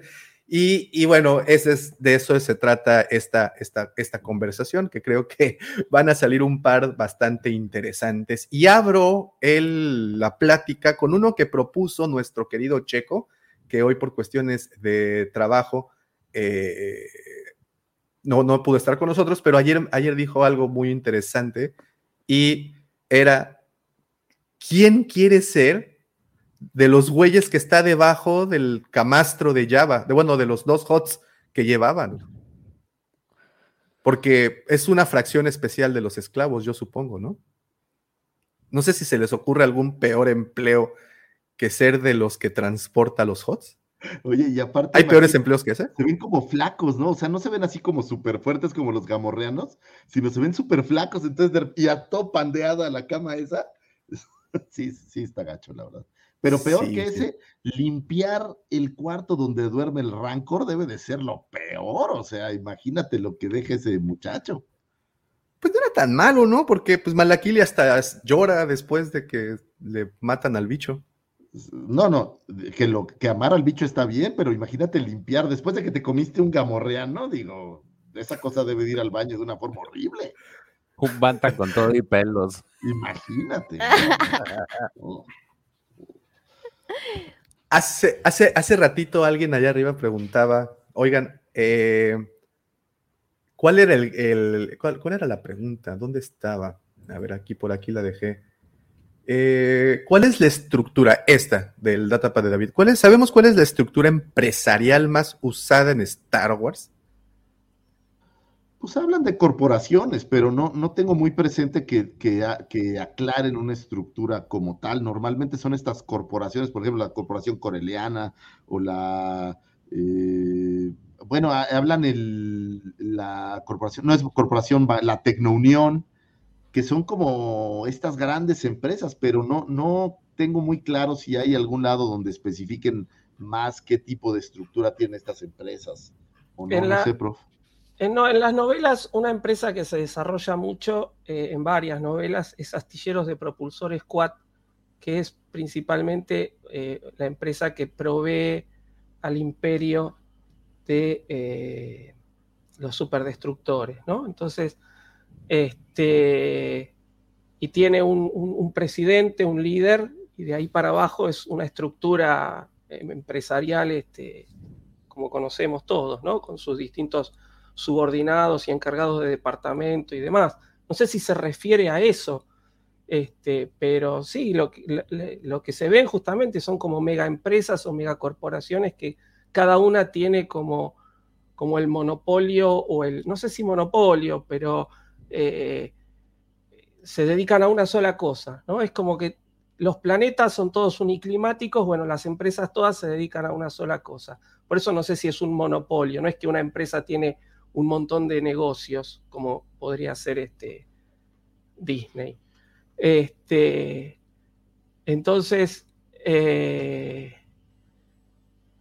e-, es, eso es, son como mega, o por lo menos no sé si se refiere a eso, son como mega empresas con una estructura piramidal como tal cual y como conocemos este, hoy en día, es decir, todas las empresas se manejan más o menos de esta misma forma. ¿Sabes en dónde lo platican un poco? Digo, le dan una pincelada. Mi George, ahí en, antes de Racing Storm, creo que es en, High Republic, donde, eh, donde están en esta base donde liberan a los, a los eh, Dengir. ¿Te acuerdas cómo se llamaba la base esta? Que, que hay a Maxine. a Maxine, que hay esta corporación de transportistas, voy a decir, y sí hay esta lideresa. El gremio el gremio, que, pero sí hay como una lideresa. El gremio Bayern. De, todo este tema. Entonces, sí hay algunas donde se habla de un líder, pero más allá, como estructura, no, no recuerdo haber visto algo tan, tan claro. De, hecho, es como tú dices, en, al menos en la Alta República meten este gremio de, de transportistas, que es una, se parece como si fuera una especie de sindicato, en donde tienen una, una persona a cargo de todo, que en este caso es esta Byrne, de apellido Byrne, y ella es la que controla el gremio. Entonces, este, por ahí en el libro, pues se, trata de cómo, cómo se maneja la, forma turbia en la que se maneja este gremio.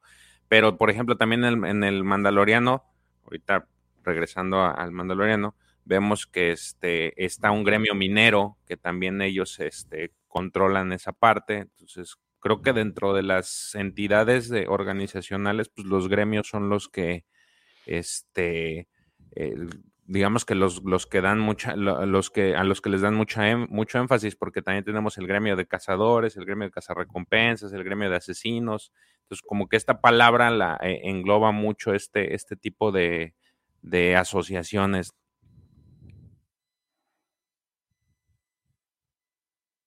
Ah, Perdón, perdón por interrumpir. Eh, si está el GP por aquí, por el chat, por favor, manifiéstate el GP. Es que fíjate que quise bloquear a un usuario que empezó a mandar spam.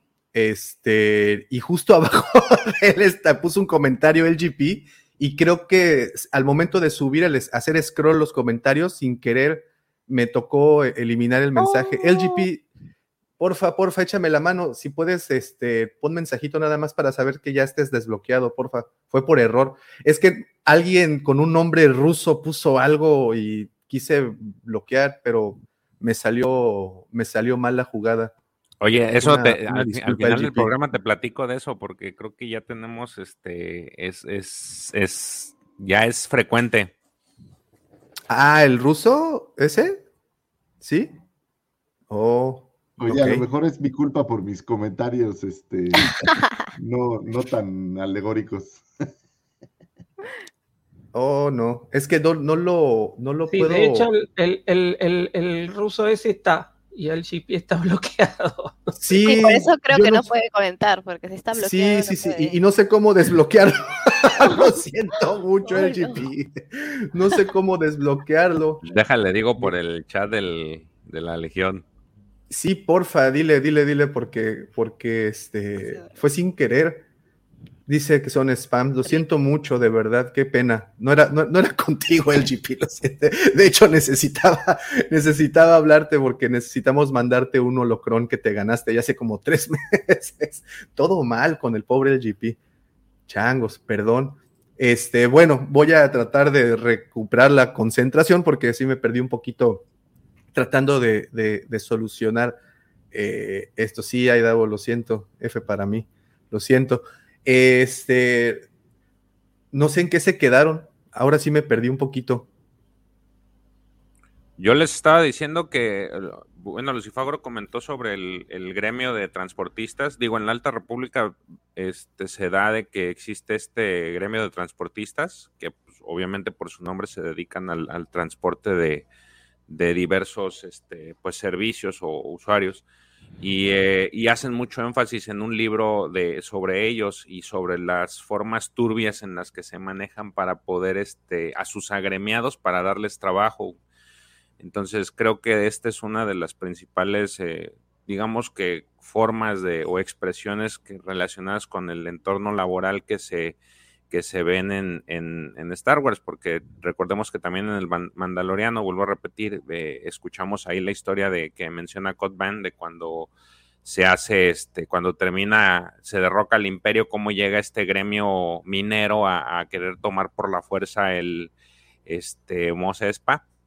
Y también pues escuchamos de, de, Griff y su gremio de cazarrecompensas, tenemos eh, en los cómics los, el gremio de asesinos, que en su momento también lo narramos en alguna, en una de los episodios de, Legends de, de, Boba Fett, el gremio de cazarrecompensas. Entonces creo que es de, dentro de los grupos de, digamos, de actividad de, de relacionada laboral, pues, eh, en base a los gremios, yo pensaría que son como los sindicatos este, que vemos en la vida real, eh, donde tienen a sus agremiados y es la forma en la que se manejan, digamos que a un nivel más alto, porque a nivel empresarial, pues vemos que tenemos a los Moon, que, que eran ahora sí que los, los líderes de la parte de, de, de, la parte económica, y ellos eran los que controlaban el clan bancario, pero a ese nivel creo que los, los gremios este, son lo que, que rige muchas de las estructuras organizacionales. Ah, gracias, George. Es que sí, me, me un poco. Y bueno, ha, hablamos de, de, los gremios, hablamos de grupos, hablamos de incluso hasta los líderes de dichos gremios, pero también había subordinados y yo creo que había muchos trabajadores en sus oficinas que tenían que al final de la semana ir a formarse para recoger su chequecito e irse a casa y todo eso, porque por lo regular todos los escenarios que hemos visto hasta el momento pues son en planetas selváticos o desiertos o Mustafar pero pocas veces hemos visto cómo funciona una ciudad como Coruscant. En novelas, en cómics, creo que sí hemos tenido oportunidad, pero en pantalla no. Y, y dentro de las ciudades, pues evidentemente debemos de tener un cierto número de, de, personas realizando diferentes, diferentes trabajos. Eh, digo, obviamente, mecánico de robots debe de ser uno de los más, de los más eh, socorridos, ¿no? Eh, o mecánico de speeders o, o, o, no sé, pero el tema de la mecánica debe de ser muy presente y casi no hemos escuchado, por ejemplo, de gremios de mecánicos. Bueno, las hermanas Martés eran mecánicos, ¿que no? Eh, tenían como un taller ahí medio. Sí, tenían su taller. ¿Y las hermanas cuál? Martés? Hay una Jedi en High Republic también, ¿no, George? Esta, bueno, como Padawan que se dedica a ser mecánico. Eh... Es un Jedi, se llama, es un Padawan, se llama Rom Yamaram. Este, de hecho, fíjate, fíjate, que lo chido que, que ahorita que estabas hablando de, de, de, de, otra vez de la Alta República, ahí en, en, en, ahora en esta era se ven como la tipificación de los Jedi, porque siempre los, al menos en las precuelas los hemos visto pues como esta ente de cuerpo de paz, pero dentro de ellos tienen este, todavía tipificaciones, por ejemplo, tienes a los que son este, bibliotecarios, tienes a los que son este, los que les llaman los way seekers, que yo lo veo más como si ahora sí tirándole a un Jedi gris, porque no siguen las reglas de la orden, pero tampoco se, se deslindan de ellos. Este, tienes a estos, eh, Rom Yamaram es un ejemplo de que él se dedica a la mecánica, tienes por ahí a un usuario que, a un Jedi que es sanador, no es doctor per se, pero se le consideran como sanadores Jedi, que nada más eso dedican y no les gusta la pelea Entonces, eh, también tienes cazadores Jedi. Entonces, es, es algo que, que, que, yo creo que también hace vasto el que puedas ver esa clasificación dentro de los Jedi. Ahora, también, Davo, aquí hay un tema por el cual yo creo que no vemos tampoco tantos oficios. Hay muchas cosas que ya hacen los androides. Por ejemplo, eh, estaba recordando estos, esta androide mesera que vemos en Ataque de los Clones. Seguramente habrán, hay, androides cocineros, por ejemplo, este DJ que aparece, aparece acá ahora en el libro de Buffett como croupier. O sea, hay muchas cosas que se han reemplazado eh, las, las, versiones de los oficios por un androide que haga estas cosas. Veíamos un maquinista ahora en el último, eh, en el episodio del tren del libro de Buffett. O sea, han ido reemplazando por androides, entonces pues ya no se requieren los oficios. A lo mejor lo que hablábamos de limpiar el cuarto del Rancor, pues a lo mejor tienen un androide que se dedica a hacer esas chambas y es mucho más fácil. Como igual habrá oficios que ya no requieran ni siquiera hacerse, ¿no? Por el avance tecnológico o alguna cuestión diferente de que en esta galaxia no hay. Yo, yo, yo, yo me pongo a pensar en los oficinistas que trabajan en los ayuntamientos y vimos a uno o hemos visto eh, por ejemplo, en el, en el, libro del Mandaloriano, vimos al, recepcionista de, del, del, ¿cómo se dice? Del gobernador, bueno, del presidente municipal o no sé qué, qué, era. Entonces, yo me imagino que deben de tener muchos oficinistas en diferentes partes. Digo, hay cosas que los droides pueden hacer ya, pero hay unas cosas que necesitan como del criterio de un ser pensante. No puedes como dejar la, cuestión del juicio a un droide, ¿no? Me encontré uno maravilloso, maravilloso, maravilloso, que eh, estaba leyendo por ahí, que me parece que es en el primero o el segundo de los libros de Aftermath, el señor Chuck Welding, eh, describe un poco de a qué se dedican los Ewoks o algunos de los Ewoks posterior, que se dedican a ir a ayudar a recuperarse a veteranos de guerra, güey. O sea, son como apoyo psicológico como si fuera un caballo así, ¿no? Este, equinoterapia, puedes tomar tu Ewok terapia, güey. Entonces está, hicieron bien ahí. Hablando de los Ewoks en la película, hay una película animada, no la, normal, en la que sale un vendedor de globos que, es tipo un tipo, parece que es como un tipo cocodrilo, no me acuerdo qué especie es, pero yo creo que hasta en ferias también debe haber gente que se dedica a hacer esto, ¿no? O sea, te puedes a pensar con los ebook, qué gracioso, no sabía eso de la terapia ebook. que son tan hermosos.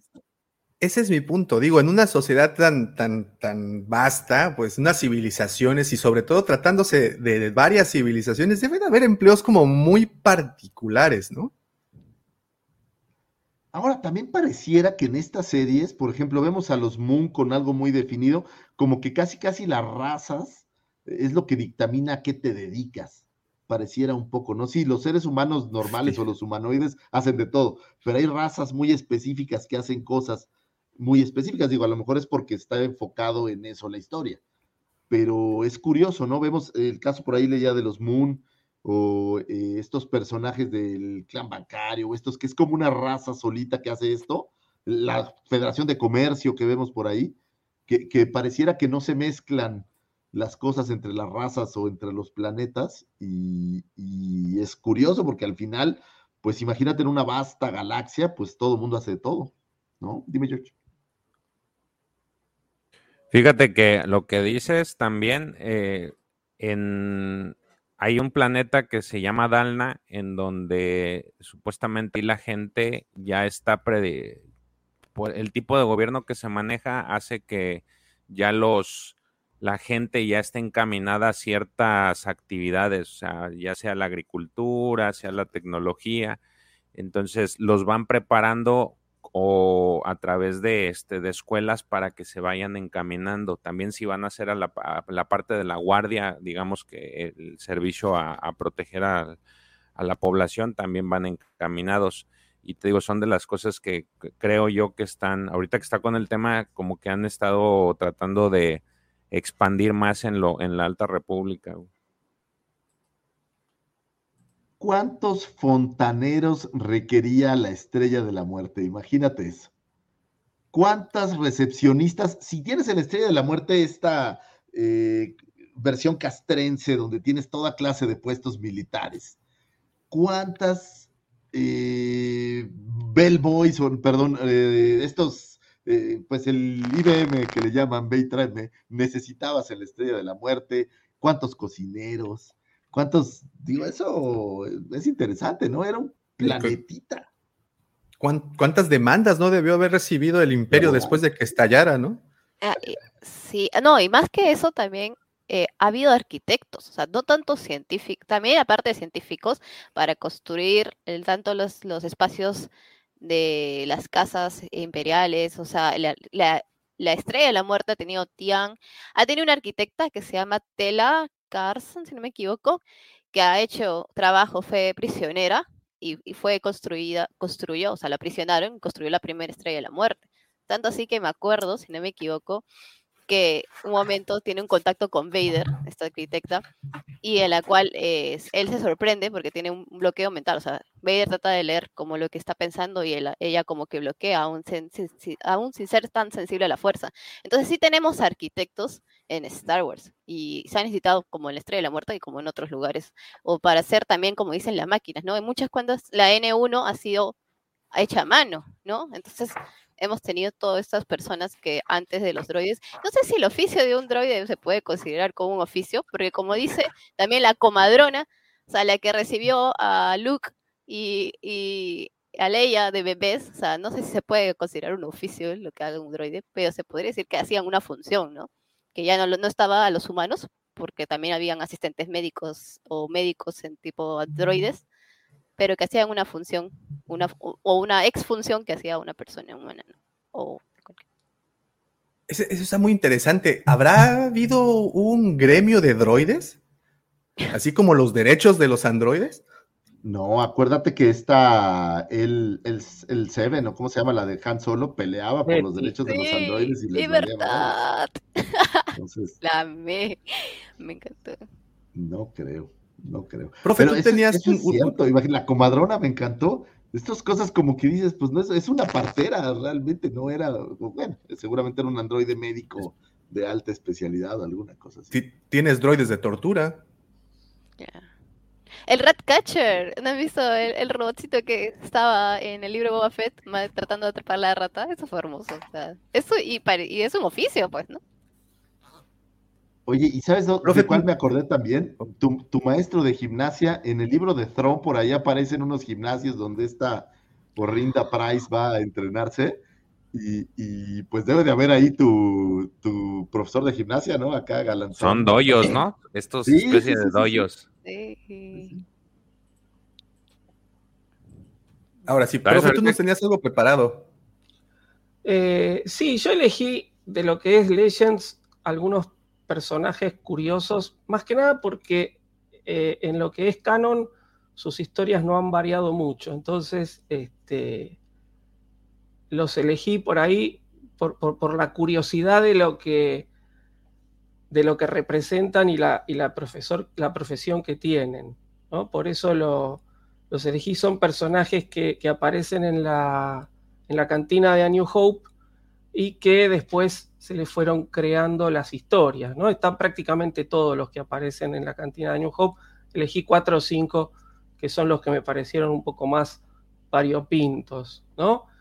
Este, bueno, el primer personaje es este Danik Sherrico, ¿sí? que Danik Sherrico es, eh, su profesión no es eh, muy rara, ¿sí? es un cazarrecompensas, pero lo curioso es que es de una raza que se llaman Ansati, que viene del planeta Ansat, y son lo más parecido a los vampiros que hay en Star Wars. Ellos eh, se dedican, prácticamente los Ansati se dedican todos a profesiones así relacionadas con el asesinato, porque tienen que matar para vivir. Salen como unas especies de trompas de acá debajo de las mejillas que lo ingresan por la nariz de sus víctimas, víctimas a las cuales ya tienen como medio hipnotizadas con un, uso especial. No, no es un uso de la fuerza, pero es comparable al uso, al truco mental Jedi, en el que ellos logran paralizar a su víctima y le absorben, digamos, toda la fuerza vital, ¿no? Y justamente lograr eh, lograr atrapar a un Jedi y quitarle la fuerza vital a un Jedi es como eh, el sumum para esta raza. Después tenemos a Labria, el de Baroniano, que era. Este me, me- me gustó porque es un ex militar, ¿no? Es un ex militar buscado por su, por su pueblo por crímenes de guerra, pero lo que es curioso es que es un coleccionista. Él es coleccionista de música, ¿no? Entonces tiene una gran colección, todo el, dinero que gana haciendo como, como changas ahí en, en Tatooine, porque él se ha ocultado en Tatooine y compra y vende información. Todo el dinero que gana lo, este, lo invierte en comprar música rara, en comprar eh, grabaciones de artistas musicales raros, ¿no? Entonces, por eso me, me gustó, porque bueno, este, este coleccionismo, que es un poco también lo que, lo que nos une a todos, está representado, ¿no? Han tomado un personaje y lo han representado. Después, bueno, Bucher el cantinero, que obviamente es, eh, todos lo conocen, pero lo que pocos saben es que él es químico, por eso utiliza sus conocimientos de química para preparar eh, tragos raros y esos tragos que todos le piden en la cantina. Y su, este, su mayor deseo es lograr preparar este, el trago perfecto para Hutt y lo consigue una vez que Han Solo mata a Grido. Él discretamente se lleva el cadáver de Grido, lo procesa y le extrae este, sus, sus líquidos corporales para lograr preparar este trago para Jabba el Hutt. Así que el pobre Grido termina siendo una, una bebida. Este, después tenemos a las hermanas Tónica, que en realidad, eh, es decir, las verdaderas hermanas Tónicas son unas artistas y unas estafadoras que vienen del planeta Kifex y que van por la galaxia engatusando con su belleza y sus dones femeninos a este, adinerados este, incautos y les quitan su dinero. Pero las que están en Tatooine son dos asesinas de la secta de las eh, guardianas de las sombras Mistril del planeta Emberle que eh, se hacen pasar por ellas y se llaman Shaida Ducal y Caroline Dulin, que no son hermanas, son parecidas, este, y se hacen pasar por estas artistas para cubrir su identidad. Y por último, el hombre lobo Shistabanen, ¿sí? Laxibrak, que era un explorador del imperio que este, iba por las regiones desconocidas mapeando eh, para el imperio y justamente terminó siendo alguien que sabía demasiado y entonces el imperio pone precio a su cabeza y lo, este, lo empieza a perseguir para que no le dé toda esta información que tiene a los rebeldes. ¿no? Bueno, finalmente no le queda otra, se une a la rebelión y muere en la batalla de Endor piloteando una nave contra la nueva estrella de la muerte. Es tan maravilloso que esta saga nos entregue a todos estos personajes que a lo mejor cuando aparecieron en New Hope, eh, pues no se especificaba ni se decía nada, pero al paso del tiempo hemos tenido información tan detallada, prof, muchas gracias por traerla de estos personajes y esto es, creo yo, que parte de la gran magia de la saga, que todo el tiempo tenemos información novedosa, están trayendo historias, quién es, cómo es, de dónde nacen, por qué vienen, a qué se dedican, y creo que ese es el pegamento de esta saga y me parece maravilloso. El GP, yo no tuve nada que ver. Yo no a ver, a, a, le voy a aclarar, le voy a aclarar. Volvió el GP, volvió. Ah, con la otra cuenta volvió. Nada que ver, sí. yo no fui, no hice nada, palabra, palabra. Yo fui, yo fui, yo fui el culpable. Quería bloquear a un usuario que supuestamente ya me comentan que es un bot que manda spams y quería bloquearlo. Y justamente debajo de él comentaste tú el GP y subió el comentario, ahí te tocó que te pusiera a bloquear a ti. Estoy averiguando cómo desbloquearte, pero es que entre el programa y desbloquear luego me, me, me confundo. Pero te prometo, te prometo en serio que para la siguiente ya estás. Oye, y, y solo aprovechar, que- y esto es, es de corazón, digo, te lo juro que no, aquí jamás vamos a banear un comentario de alguien que siempre y cuando no sea algo realmente ofensivo o este tipo de cosas. Digo, al final del día este programa se trata de la diversidad de ideas y la diversidad de, de mentes y cómo todos podemos coexistir con nuestras diferentes eh, opiniones. Entonces, jamás, jamás en la vida vamos a banear a alguien por opinar diferente a nosotros o, o por lo que nos digan.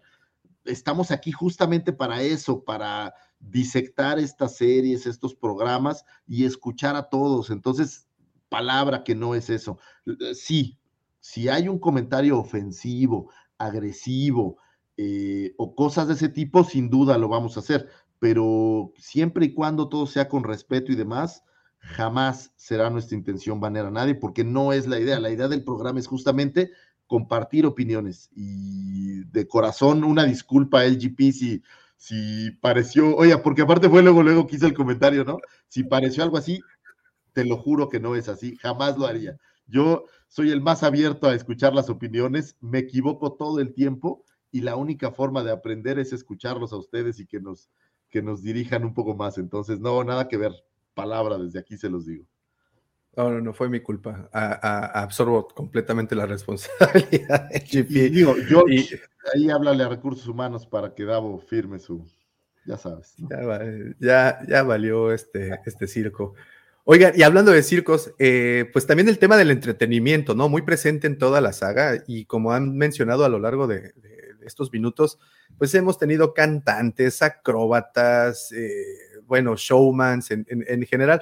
Y me llama mucho la atención el tema, por ejemplo, de los cantantes en Star Wars, porque lo que nos han mostrado hasta el momento solo la trilogía original, a la melodía le encuentro forma, porque si nos vamos, por ejemplo, en otro lugar en donde escuchamos música, es en el episodio 3, cuando entran a esta ópera y vemos las burbujas flotar y pues, no le entiendo exactamente eh, el ritmo, no, no, no, yo, yo- yo supongo que debe de haber un ritmo, debe de haber una, una melodía ahí, o, o qué tal el, el, el pez de la voz grave de solo, que, que también con una, una voz así muy sensual. Entonces, eh, o, o qué tal Sai Sai Noodles, pero bueno, Sai Noodles en su momento, la- pues sí fue una cancioncilla, ¿no? Más, más pegajosa que, que, que otras cosas. Ahora nos vamos al bar este, al, al santuario, al que ya explotaron en el libro de Boba Fett, y también tenemos ahí a, a un baterista droide, tenemos a un claricornerete raro beat, y tenemos también a Max Ribo, que, ah, esa es una pregunta que, Sobrevivió. Max Ribo se murió. No, sobrevivió. día estaba enfermo y no fue. Ajá. No lo muestran a Max Es Rivo. que yo creo que si hubieran mostrado y hubieran hecho esa explosión, el fandom, oh no, me vas a traer a más Rivo para matarlo y, en mi- me- y yo verlo. No, no creo que, no, definitivamente está vivo. Pero, pero ustedes creen que, que- realmente sí, el, el, eh, a propósito cortaron las escenas en donde pudo haber aparecido para que asumamos que estaba en su día de descanso? Eh, yo lo que sé que no se ve. Es decir, si no se ve, como siempre dijimos, si no hay cadáver, ¿no? Este, pero, pero sí, sí, se muestra, está el beat que toca la guitarra, justo antes que explote todo, se lo ve al, al beat este tocando la guitarra, que no sé si es eh, Friggin' Dan o si es otro, la verdad que eso tendría que, que buscar si le pusieron otro nombre. Y ahí después, bueno, eh, señores, se olvidan esto, y- ¡Pum! pero a, a Max Rivo no se lo ve. Oye, yo tengo una pregunta. Eh, entiendo que hay una historia exactamente de los beats, no sé si es en From a Certain Point of View, o en alguna, eh, historias de la cantina, o en alguno de estos libros. Pero en mi mente, yo no lo he leído, pero en mi mente se morían los beats. ¿Este será un beat al azar o habrá sobrevivido alguno? Digo, ¿alguno ya la leyó? ¿La historia? Bueno, es- eh, está en, en las historias de Mos Eisley, de la cantina. Ahí aparece, bueno, de hecho es ahí donde averiguamos el nombre de Friggin' Dan, en donde lo usan por, por primera vez.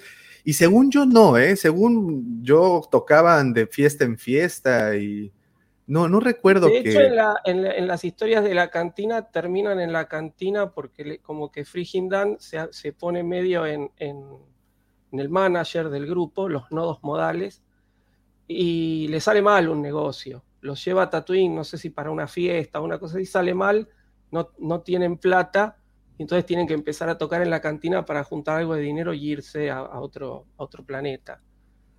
Este, Eh, pero, en- pero no, que se mueran no recuerdo, la verdad tendría que buscarlo tampoco. bien, no recuerdo que se murieran. No, en el, desde cierto punto de vista sí sale una historia dedicada a ellos, pero no se mueren. Hablan más de, de esta especie de flauta que no recuerdo su nombre, que es heredada de, de, de, pues de familia, y por ahí la intentan recuperar, pero no, no hablan de su muerte. Oye, ahora que hablabas también de entretenimiento, una cosa muy curiosa, hoy en día ver televisión es algo muy común y en Star Wars no hay este tipo, o, al menos no recuerdo haber visto algo parecido, salvo en el especial de Navidad, en donde podemos ver al, al hijo de Chewbacca viendo este horrible espectáculo que va seguido de la música de Jefferson Airplane, que con todo respeto es aburridísimo. Pero ¿Habrá alguien haciendo alguna especie de material? O sea, ¿habrá cine dentro de la saga de Star Wars? Digo, propiamente no como cine, pero este entretenimiento de algún tipo digital o de algún tipo holográfico. Digo, lo vemos ahí, pero no recuerdo Holonovelas. si en algún otro lado. Novela. O Sí. las O novelas. las novelas. Las tratan mucho en la Alta República. Ah, ¿en Las serio? holo- Sí. Ah, yo pensaba que estabas cotorreando. ¿Sí hay No, no, no, novelas? no, sí es neto, sí. Sí hacen comentarios de eso. De repente hay. O sea, sí hay actores y actrices. es- O sea, no, te no mencionan los, los actores, pero sí te hacen alusión de que esa es su par- parte de su entretenimiento, estar viendo esas solo historias de amor y de este. Ah, pero así te la tratan. O sea, como tal, sí lo ma- ya manejan. No sé si en algún otro libro, pero eh, ahí al menos sí ya te hacen, de repente hacen alusión de que estaban viendo lo novelas o lo historias, este, películas. Entonces, sí está, ya están, ya está integrado eso. Porque también hay muchos libros de historia, de aprendizaje y demás, pero libros de entretenimiento se mencionan en algún lado. O sea, la novela escrita por, yo qué sé, Holdo, o, o no, no recuerdo haber visto. No, de eso no, pero te digo, al menos eh, sí lo manejan. Y de hecho también en el libro de... ¿Ya, ya, ya empezaste a leer el de Rising Storm? Ah, No, bueno, te- ahí te... te Ahí, atorado con un grimorio. Ah, ahí te tratan también el de una cantante que se me figura como esta del sexto, el, no, del quinto elemento. La chica esta que cantan. Ah, ahí hay una historia. No te lo voy a spoilear, pero como que también tratan ese tema. Pero sí, en, en general ahí sí hacen mucho hincapié en las, en estas holo historias de, de amor y de, aventuras. Porque ahorita pensándolo bien, no sé, no sé qué, qué- qué opinión tengan ustedes, pero pensándolo bien, imagínate encontrar, en el caso de los cantantes y músicos, una melodía que no únicamente satisfaga a los de tu planeta. Tienes que ser hit en tu planeta, en el planeta de allá, en el sistema de allá y en ese planeta de allá. Entonces tienes que universalizar la música y deja de ser la melodía que escuchaba Java, que nos dan a entender que es como un, una taberna, un tugurio ahí, muy divertido, por cierto, de donde, pues parecido a las canoas, eh, pero pues tienes que volver la música más universal, ¿no? Tienes que encontrar ahí, a ver qué le llama la atención. Oye, ahori- ahorita que estás diciendo eso, este, ¿sabes qué, qué otra cosa está chida de, de esto? Las nanas, güey. y los Jedi tenían nanas, güey. Este, y eso va a ser, y eso digo, hay- es una parte importante del- de la segunda parte de las historias porque tiene mucho que ver es, ese tema y por ahí hay una canción de terror que les cuentan a los Jedi con las que le- les cuentan para que se duerman, güey. O sea, está volado eso. Pero sí, ahorita el tema de las nanas. Mira, una, una, una pregunta interesante. ¿Cuántos canales de holotelevisión tendrían disponibles? Porque, bueno, el imperio tenía controladas las comunicaciones o sí tenían como libertad de expresión. ¿Había reporteros? Pero propaganda, propaganda sí había por la del imperio, eso sí. sí. En, la, en las novelas aparecen reporteros. Este, sí, sobre todo eh, estos eh, corresponsales de guerra, sobre todo en las novelas que están este, ambientadas en las guerras clon, están los, los corresponsales de guerra, sí. Lucifagor, tú hasta tenías la entrada de una estación de, de radio, ¿no? De... Ah, de radio, Coruscant. Es que tengo una, una broma continua con mi mujer. Cuando me voy a trabajar, le mando mensajes desde Radio Coruscant para saludarla y mandarle una mermelada. Una mermelada para los que no son de acá es un mensaje vía radio donde le dices algo bonito a esa persona que tanto amas. Y entonces le mando mensajitos desde Radio Coruscant. Ya sabes, de estas loqueras que uno tiene de repente. Circos. Circos había, ¿eh? O sea, bueno, de hecho, en la historia de Malakili, pues sabemos que pertenece él a, ahí a un circo.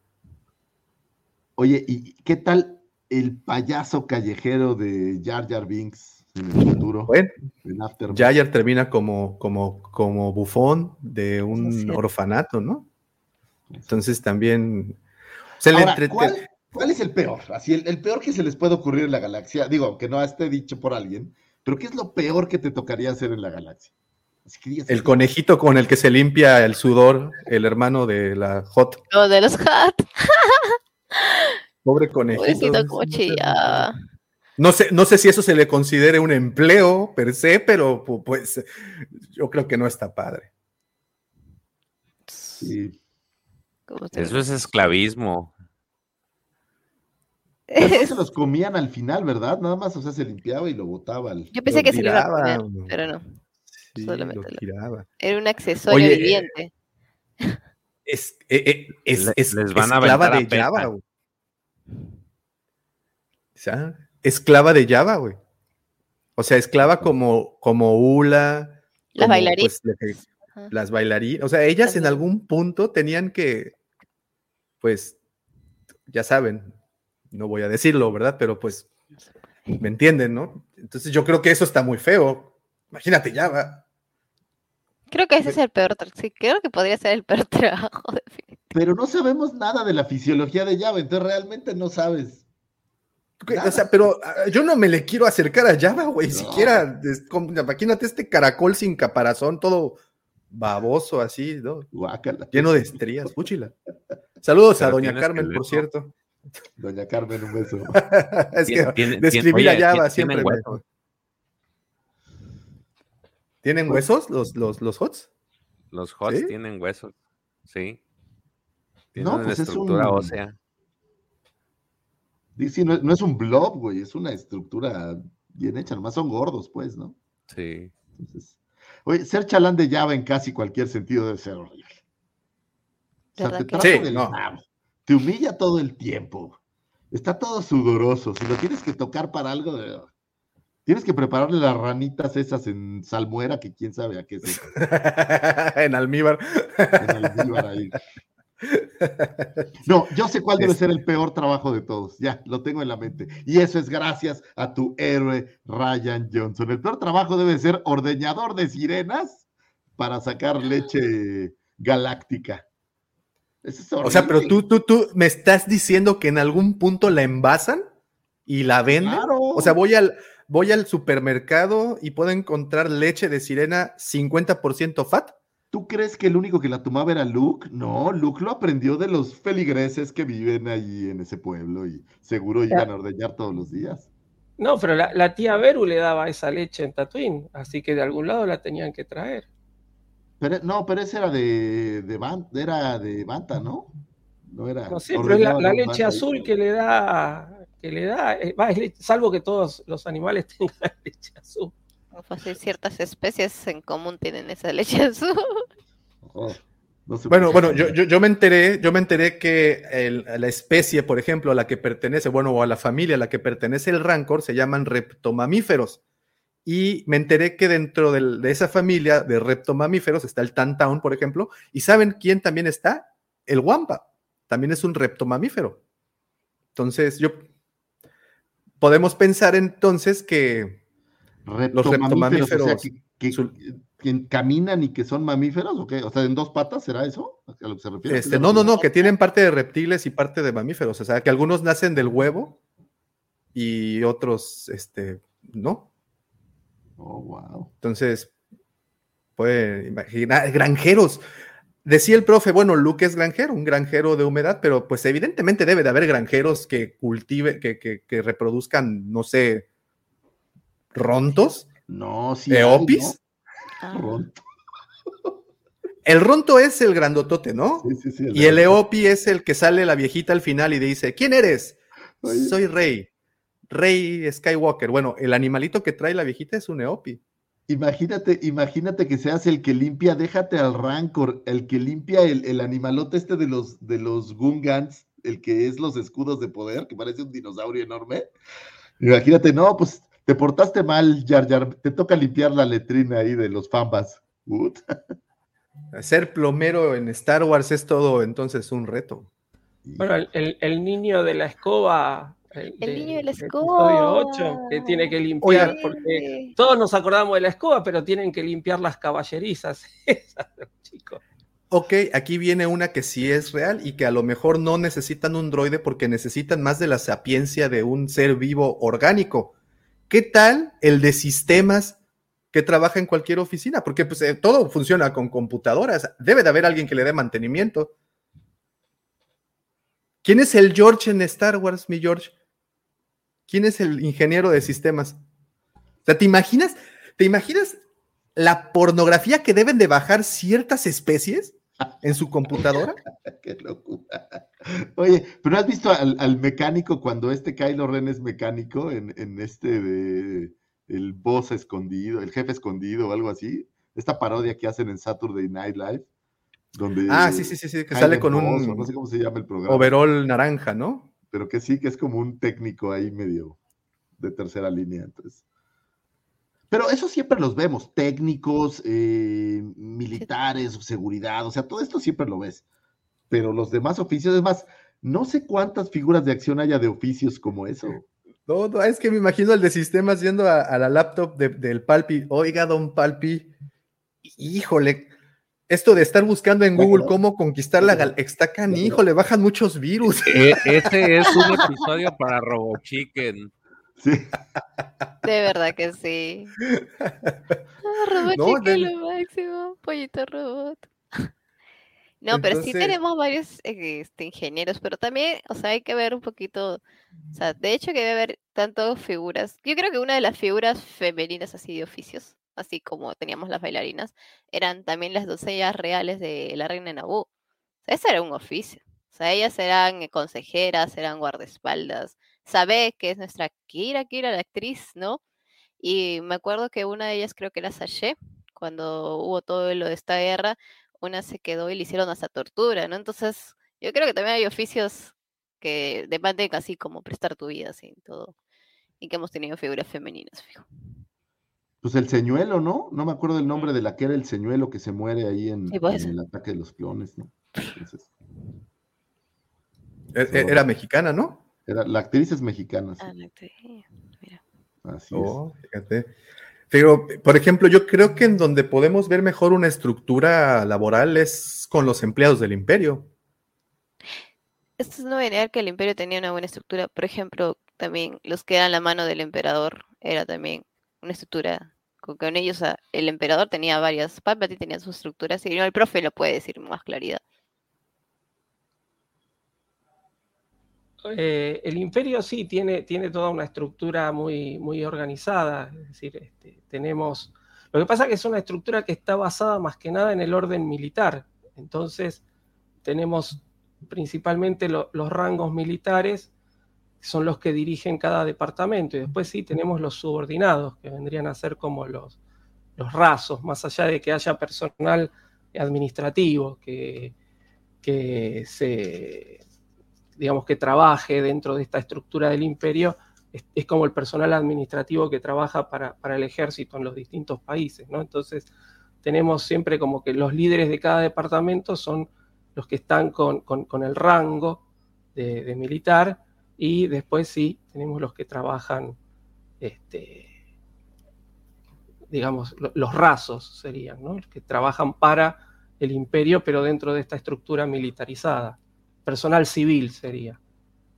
No sé si, la verdad, si hay un nombre o le han dado algún nombre en, alguna novela, así no, no lo he leído, pero sería como el, personal civil del ejército.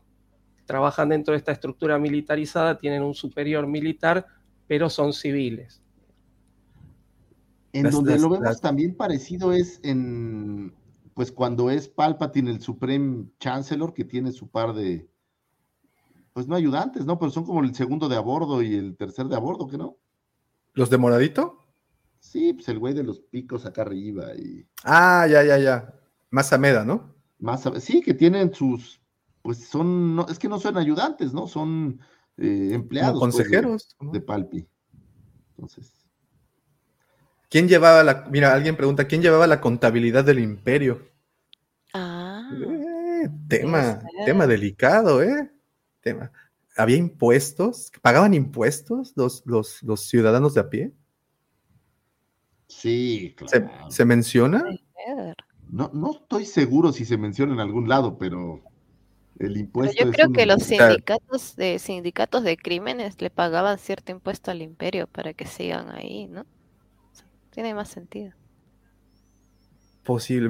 Eh, los HUT les pagan al imperio. Es decir, en general, este, el imperio estaba asociado con los HUT, con el Sol Negro. No sé ahora con todos estos nuevos que aparecieron en el nuevo canon, si, cómo lo, lo relacionan. Pero en Legends el imperio trabajaba o recibía, digamos, más que trabajaba, recibía aportaciones de los sindicatos criminales.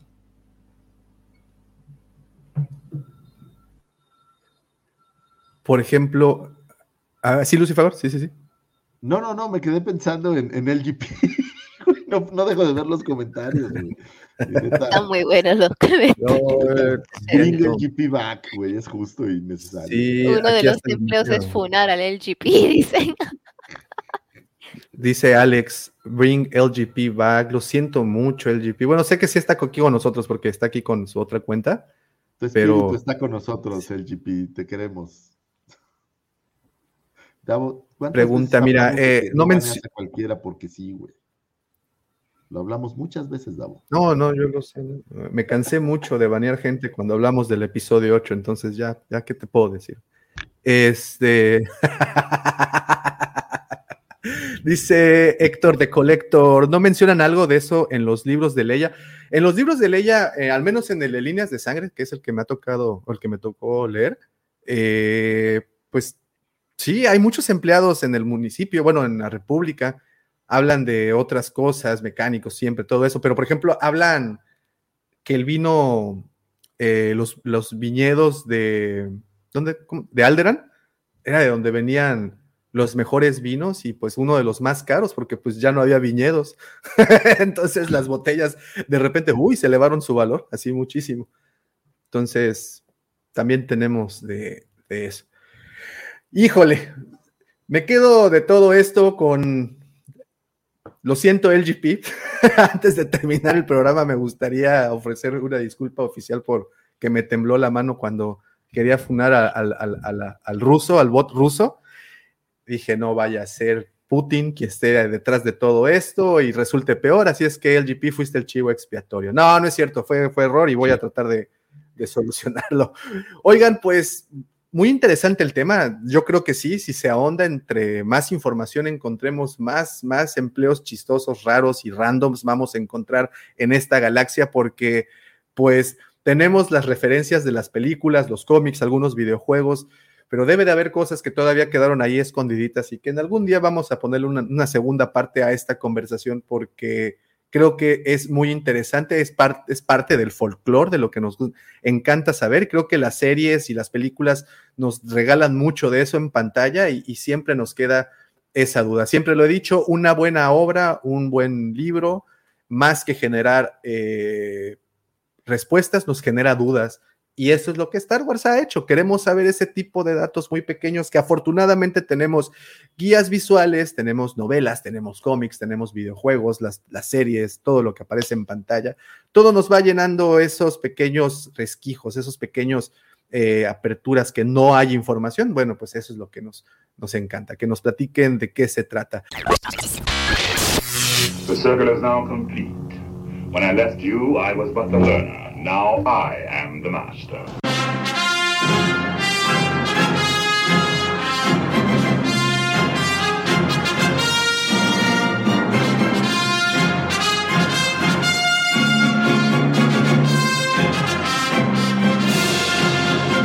Señores, pues no me resta absolutamente nada más que agradecerles a todos los que estuvieron conectados desde muy temprano. Gracias por estar comentando. Recuerden, como siempre les digo, sus comentarios enriquecen esta conversación tremendamente. Así es que muchas, muchas gracias. También muchas gracias si descargaste o le pusiste play a este episodio, llegaste hasta este momento. Te agradezco de verdad lo hayas hecho.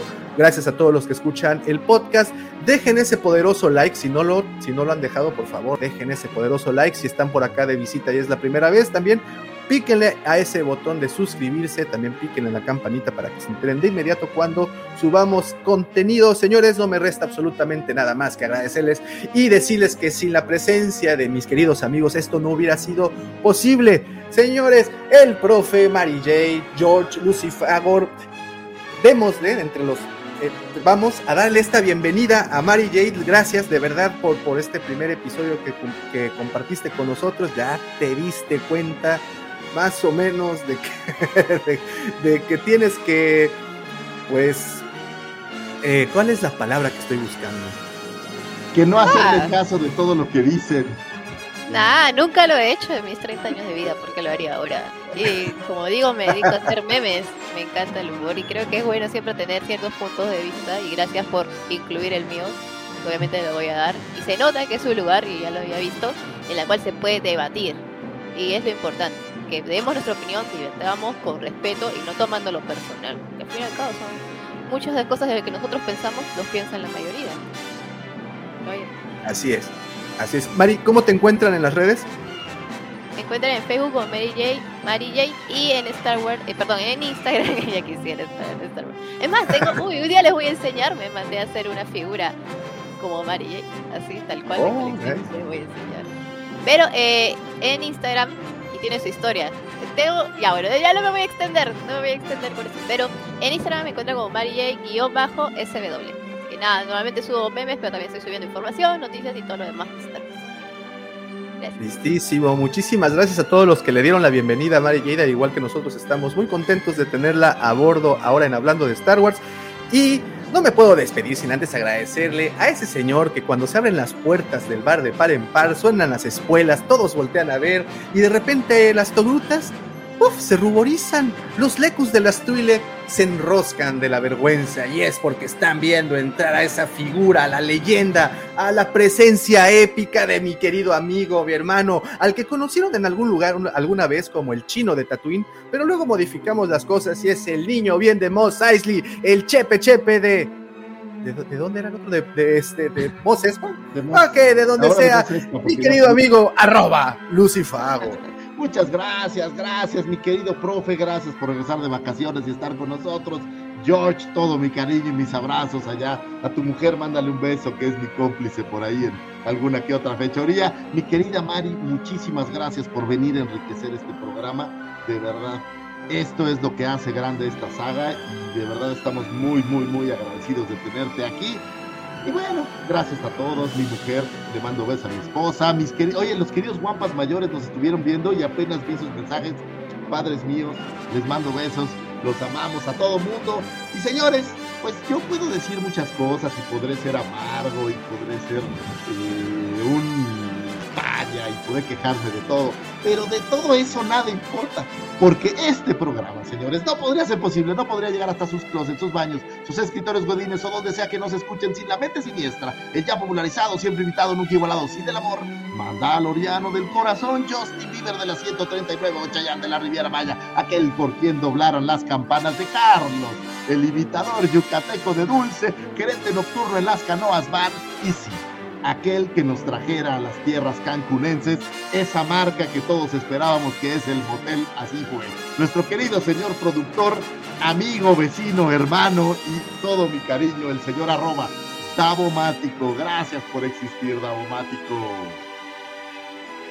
Así Señores, como- muchísimas, muchísimas gracias. Mari, de nueva cuenta, bienvenida. Pero no nos podemos despedir de este espacio sin antes desearles.